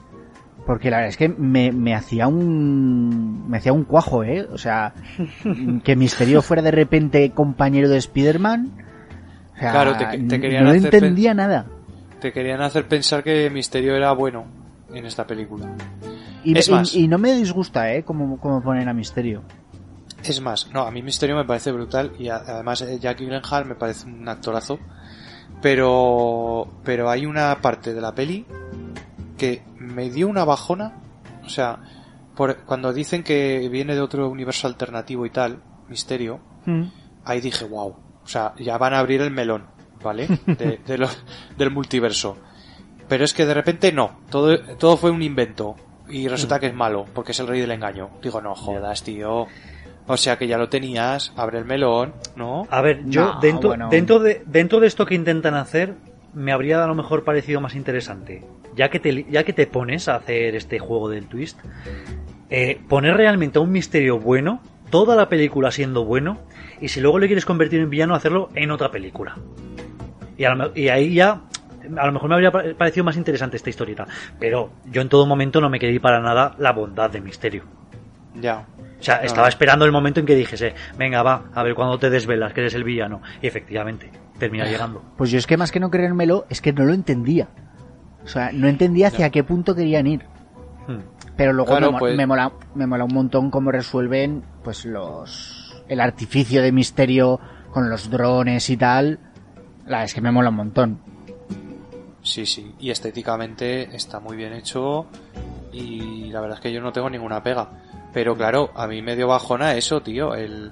Porque Ya. estaba bien, estaba bien que hicieses al misterio bueno si venía de otra, de otro universo alternativo, ¿vale? Tenía sentido. Porque dices, vale, viene de otro universo alternativo en el que Misterio es bueno y viene a ayudar a Spider-Man. Y además abres el tema, el tema del multiverso. Y ya en la siguiente película puedes meter lo que te dé la gana ahí. Puedes meter eh, los X-Men, que también tienen los derechos. Puedes meter los Spider-Man antiguos. Puedes meter lo que quieras. Pero no. Cogieron, cogen ahí al final y te dicen, no, todo esto del universo alternativo me lo he inventado, que soy un cachondo. No, hombre. Está- estás realmente cabreado, ¿eh? sí, es que eso, eso, eso me, me tocó mucho la moral, tío. Porque era lo que esperaba yo de esa peli, ¿sabes? Yo, era mi... Era el momento que yo esperaba de esa peli. El que dijesen, mira, multiverso Spider-Man, Spider-Verse. Pues no. Y me jodieron. Y, y no sé muy bien por qué hacen ese giro, porque ahora lo quieren volver a hacer, yo creo. Yo creo que va encaminado a eso. sí, la- ahora sí. Pero sí, ahora sí, sobre todo porque te han explicado el tema del multiverso con la película que hablaremos a continuación. Eso Sí. es, pues ya, ya que lo estábamos mentando, es lo que te iba a decir, tuvimos la oportunidad de ver, además con mucho éxito creo, ese Spider-Verse en la siguiente película que vamos a hablar, David. Sí, efectivamente. Eh, pues esta película es una película de animación que además ha tenido mucho éxito y que está basado en, en la saga de cómics de Universo Spider-Man, Spider-Verse, que por cierto yo tengo y que me encanta porque es, es lo que os digo, es que podéis meter todo lo que queráis en el multiverso. God. en el cómic es que sale incluso el Spider-Man de la serie japonesa, que no sé si os si sabéis un poco, No. la conocéis o os acordáis de ella. Bueno, había una serie japonesa en plan Super Sentai de la época que salía a Spider-Man como si fuera un como si fuera un Power Ranger, o sea, se, se ponía el traje apretando un botón, eh, tenía un Megazord que era como que se llamaba eh, ¿cómo se llamaba? Eh, no me acuerdo ahora cómo se llamaba. Pero bueno, sale en los cómics de, de, de Spider-Verse. Eh, Leopardon se llamaba. Leopardon, eso. Pues en los cómics de Spider-Verse te sale todo eso. Te sale el Spider-Man de los videojuegos. Te salen los Spider-Man antiguos de, de los primeros años. eh, te salen los Spider-Man de las pelis. Te sale Superior Spider-Man. Todos. Es que salen absolutamente todos los Spider-Man y no canta. Porque claro, cada uno viene de su, de su dimensión que se supone que cada dimensión es cada cómic que has leído, ¿no? Pues cuando leías a los cómics antiguos era ese Spider-Man. Cuando leías, cuando jugabas al videojuego de Spider-Man era otro universo diferente. Entonces, eh, lo bueno de esto es que puedes entremezclarlos y, y es interesante ver cómo, cómo cada personaje, que es diferente también, porque ni siquiera todos los Peter Parker de cada universo son iguales, pues ves un poco cómo, cómo, cómo interactúan, ¿no? En esta película me parece muy interesante además que, que por fin, por fin, eh, le dan protagonismo a Miles Morales, Morales. Sí. Porque Miles Morales ya existe desde hace tiempo, pero no acaba de despegar del todo, yo creo. No, no acaba de tener su propia su, su propia peli, su propia serie, su propio, o sea, te- sí que sí tiene su propio cómic, pero como que no acaba de calar. Y en cambio en esta peli eh, me parece que es brutal. O sea, mm, me parece que está muy bien implementado. Además colaborando con el Spider-Man tradicional que, que sale aquí como ya regordete, ¿no? Así un poco de jadete y tal, que eso me mola. Eh, porque no es la típica historia, ya no, es lo que dices tú, no te están contando otra vez la historia del principio de Peter Parker y Caleb. No, ya todo eso se da por sentado. Sí, te cuentan sabes que otro Spider-Man- comienzo de, de otro de otro Spider-Man diferente, ¿no? Claro, de- Quizá más de Miles- desconocido. De Morales, sí, sí, exactamente. Y, pero a mí lo que me parece interesante es que puedas meter a todos estos, eh, todas estas Spider personas, ¿no? De, diferentes universos. Me gusta mucho, por ejemplo, Spider-Gwen, que, que viene de un universo en el que Gwen Stacy eh, es, es picada por una araña, es la que consigue los poderes de Spider-Man y en la que Peter Parker muere, o sea, es totalmente lo contrario a lo que pasa en, en el universo tradicional. y, eh, y entonces eh, eh, hay todo este tipo de...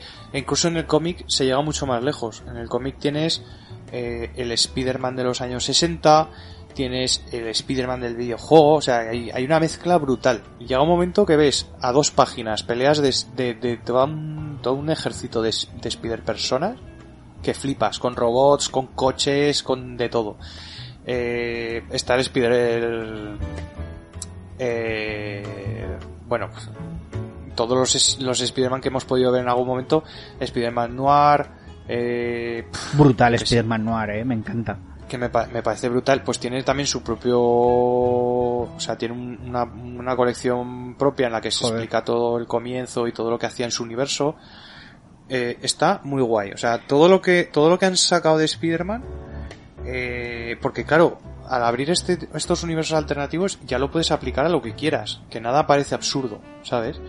Y entonces siempre das con alguna tecla. Han salido un montón de, de Spider-Mans de, esta colección, aunque solo han calado unos pocos eh, para tener su propia colección, como, como Spider-Gwen, por ejemplo, o, o Spider-Woman, que tiene también su colección aparte, o Silk, que también es una Spider-Woman diferente.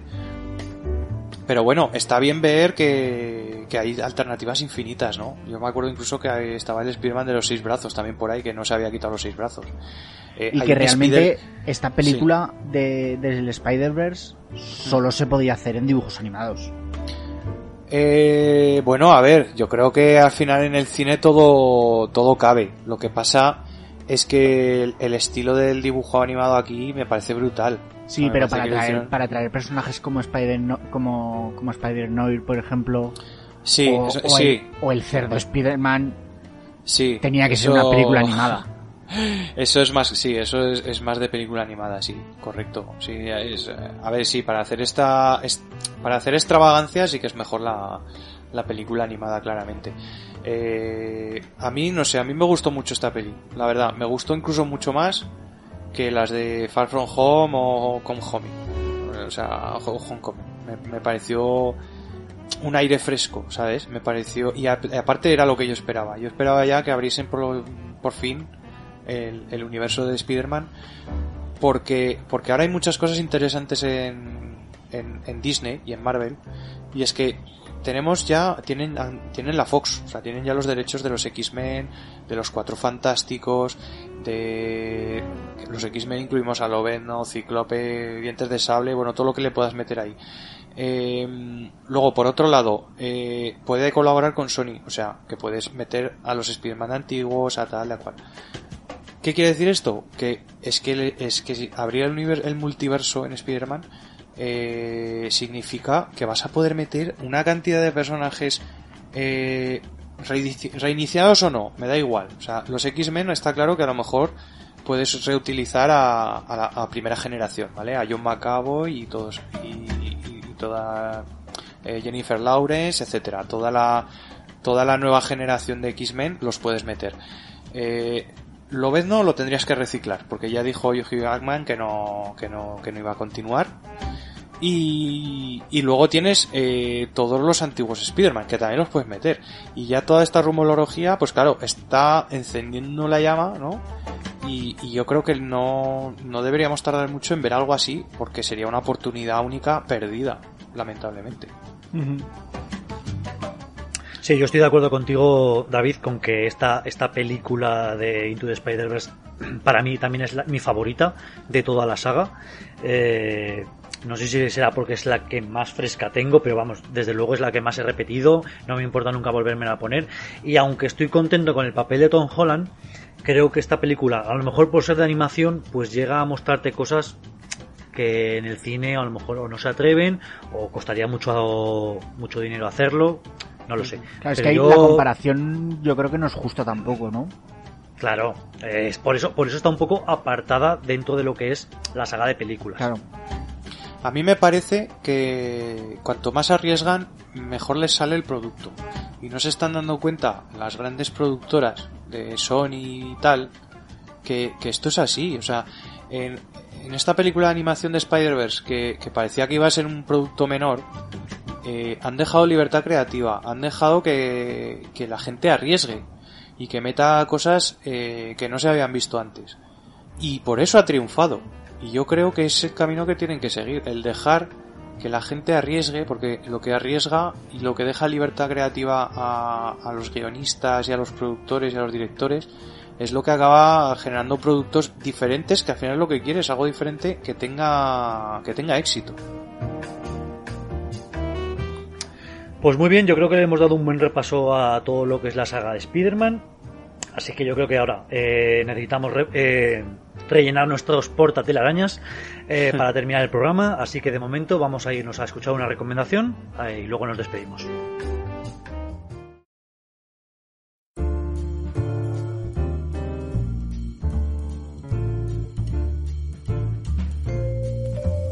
Hola, pues yo para dar la nota discordante, eh, para mi recomendación traigo un videojuego que es eh, nada más y nada menos que el Call of Duty World War II de la Segunda Guerra Mundial, que ya tiene unos añitos porque es del 2017, pero al cual no he podido acercarme aún hasta ahora, ¿no?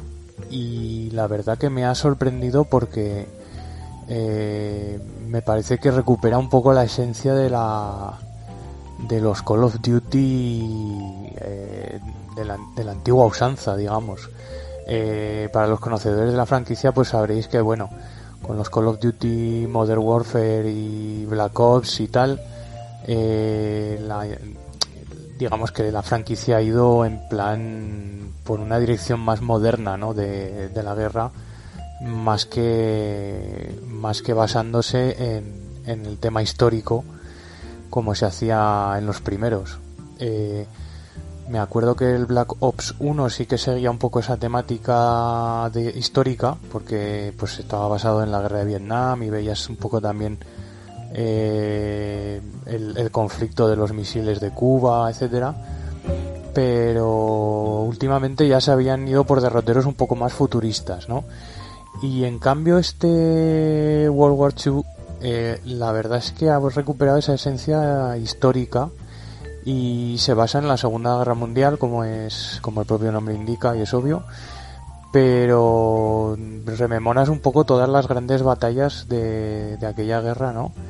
y con una historia además que engancha mucho, con un personaje principal que es el que llevas tú, eh, con, con una personalidad muy marcada, con lo cual te, te, pues te- bueno, te sientes identificado, ¿no? No, no, es, el no es un simple shooter eh, en el cual pues tienes un personaje genérico, sino que es un personaje que tiene un- una profundidad con unos amigos, unos compañeros de guerra y tal que, que bueno la verdad es que aportan mucho a la historia la, la historia engancha mucho tiene pues los típicos las típicas filigranas de acción un poco desmesurada que, caracteriza la franquicia de Call of Duty pero sin exagerar mucho tampoco eh, sin, irse demasiado de, de lo que es importante que es la, que es la historia, ¿no?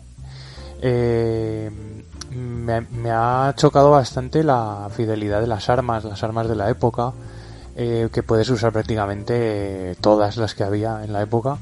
Y además, como también es normal en la franquicia, hay algunas misiones en las que diriges tanques, eh, diriges cazas de combate aéreos, eh, dependiendo un poco del momento de la historia. La, historia lo pide, ¿no? Porque hay un momento en el que hay un bombardeo, por ejemplo, entonces te transporta el juego directamente a un, a bombardero o hay un momento en el que estás eh, liberando París con, con, unos tanques, entonces te, te lleva a ese, a ese momento con los tanques. Eh, la verdad es que mmm, hacía tiempo que no disfrutaba tanto con, un videojuego Call of Duty como este y, y lo recomiendo lo recomiendo fervientemente.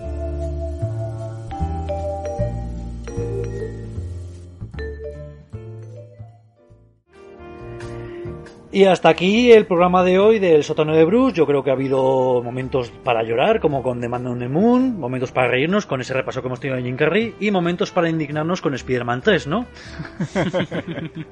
eh, recomendaros a todos que nos sigáis en las redes sociales. Estamos en Facebook, en Instagram y en Twitter. O si lo preferís, nos podéis mandar un correo electrónico a el sótano de Bruce hotmail.com. Chicos, yo creo que nos vemos en el próximo sótano o en la próxima despensa de Alfred. Muy bien. Adiós. Venga, hasta, hasta luego.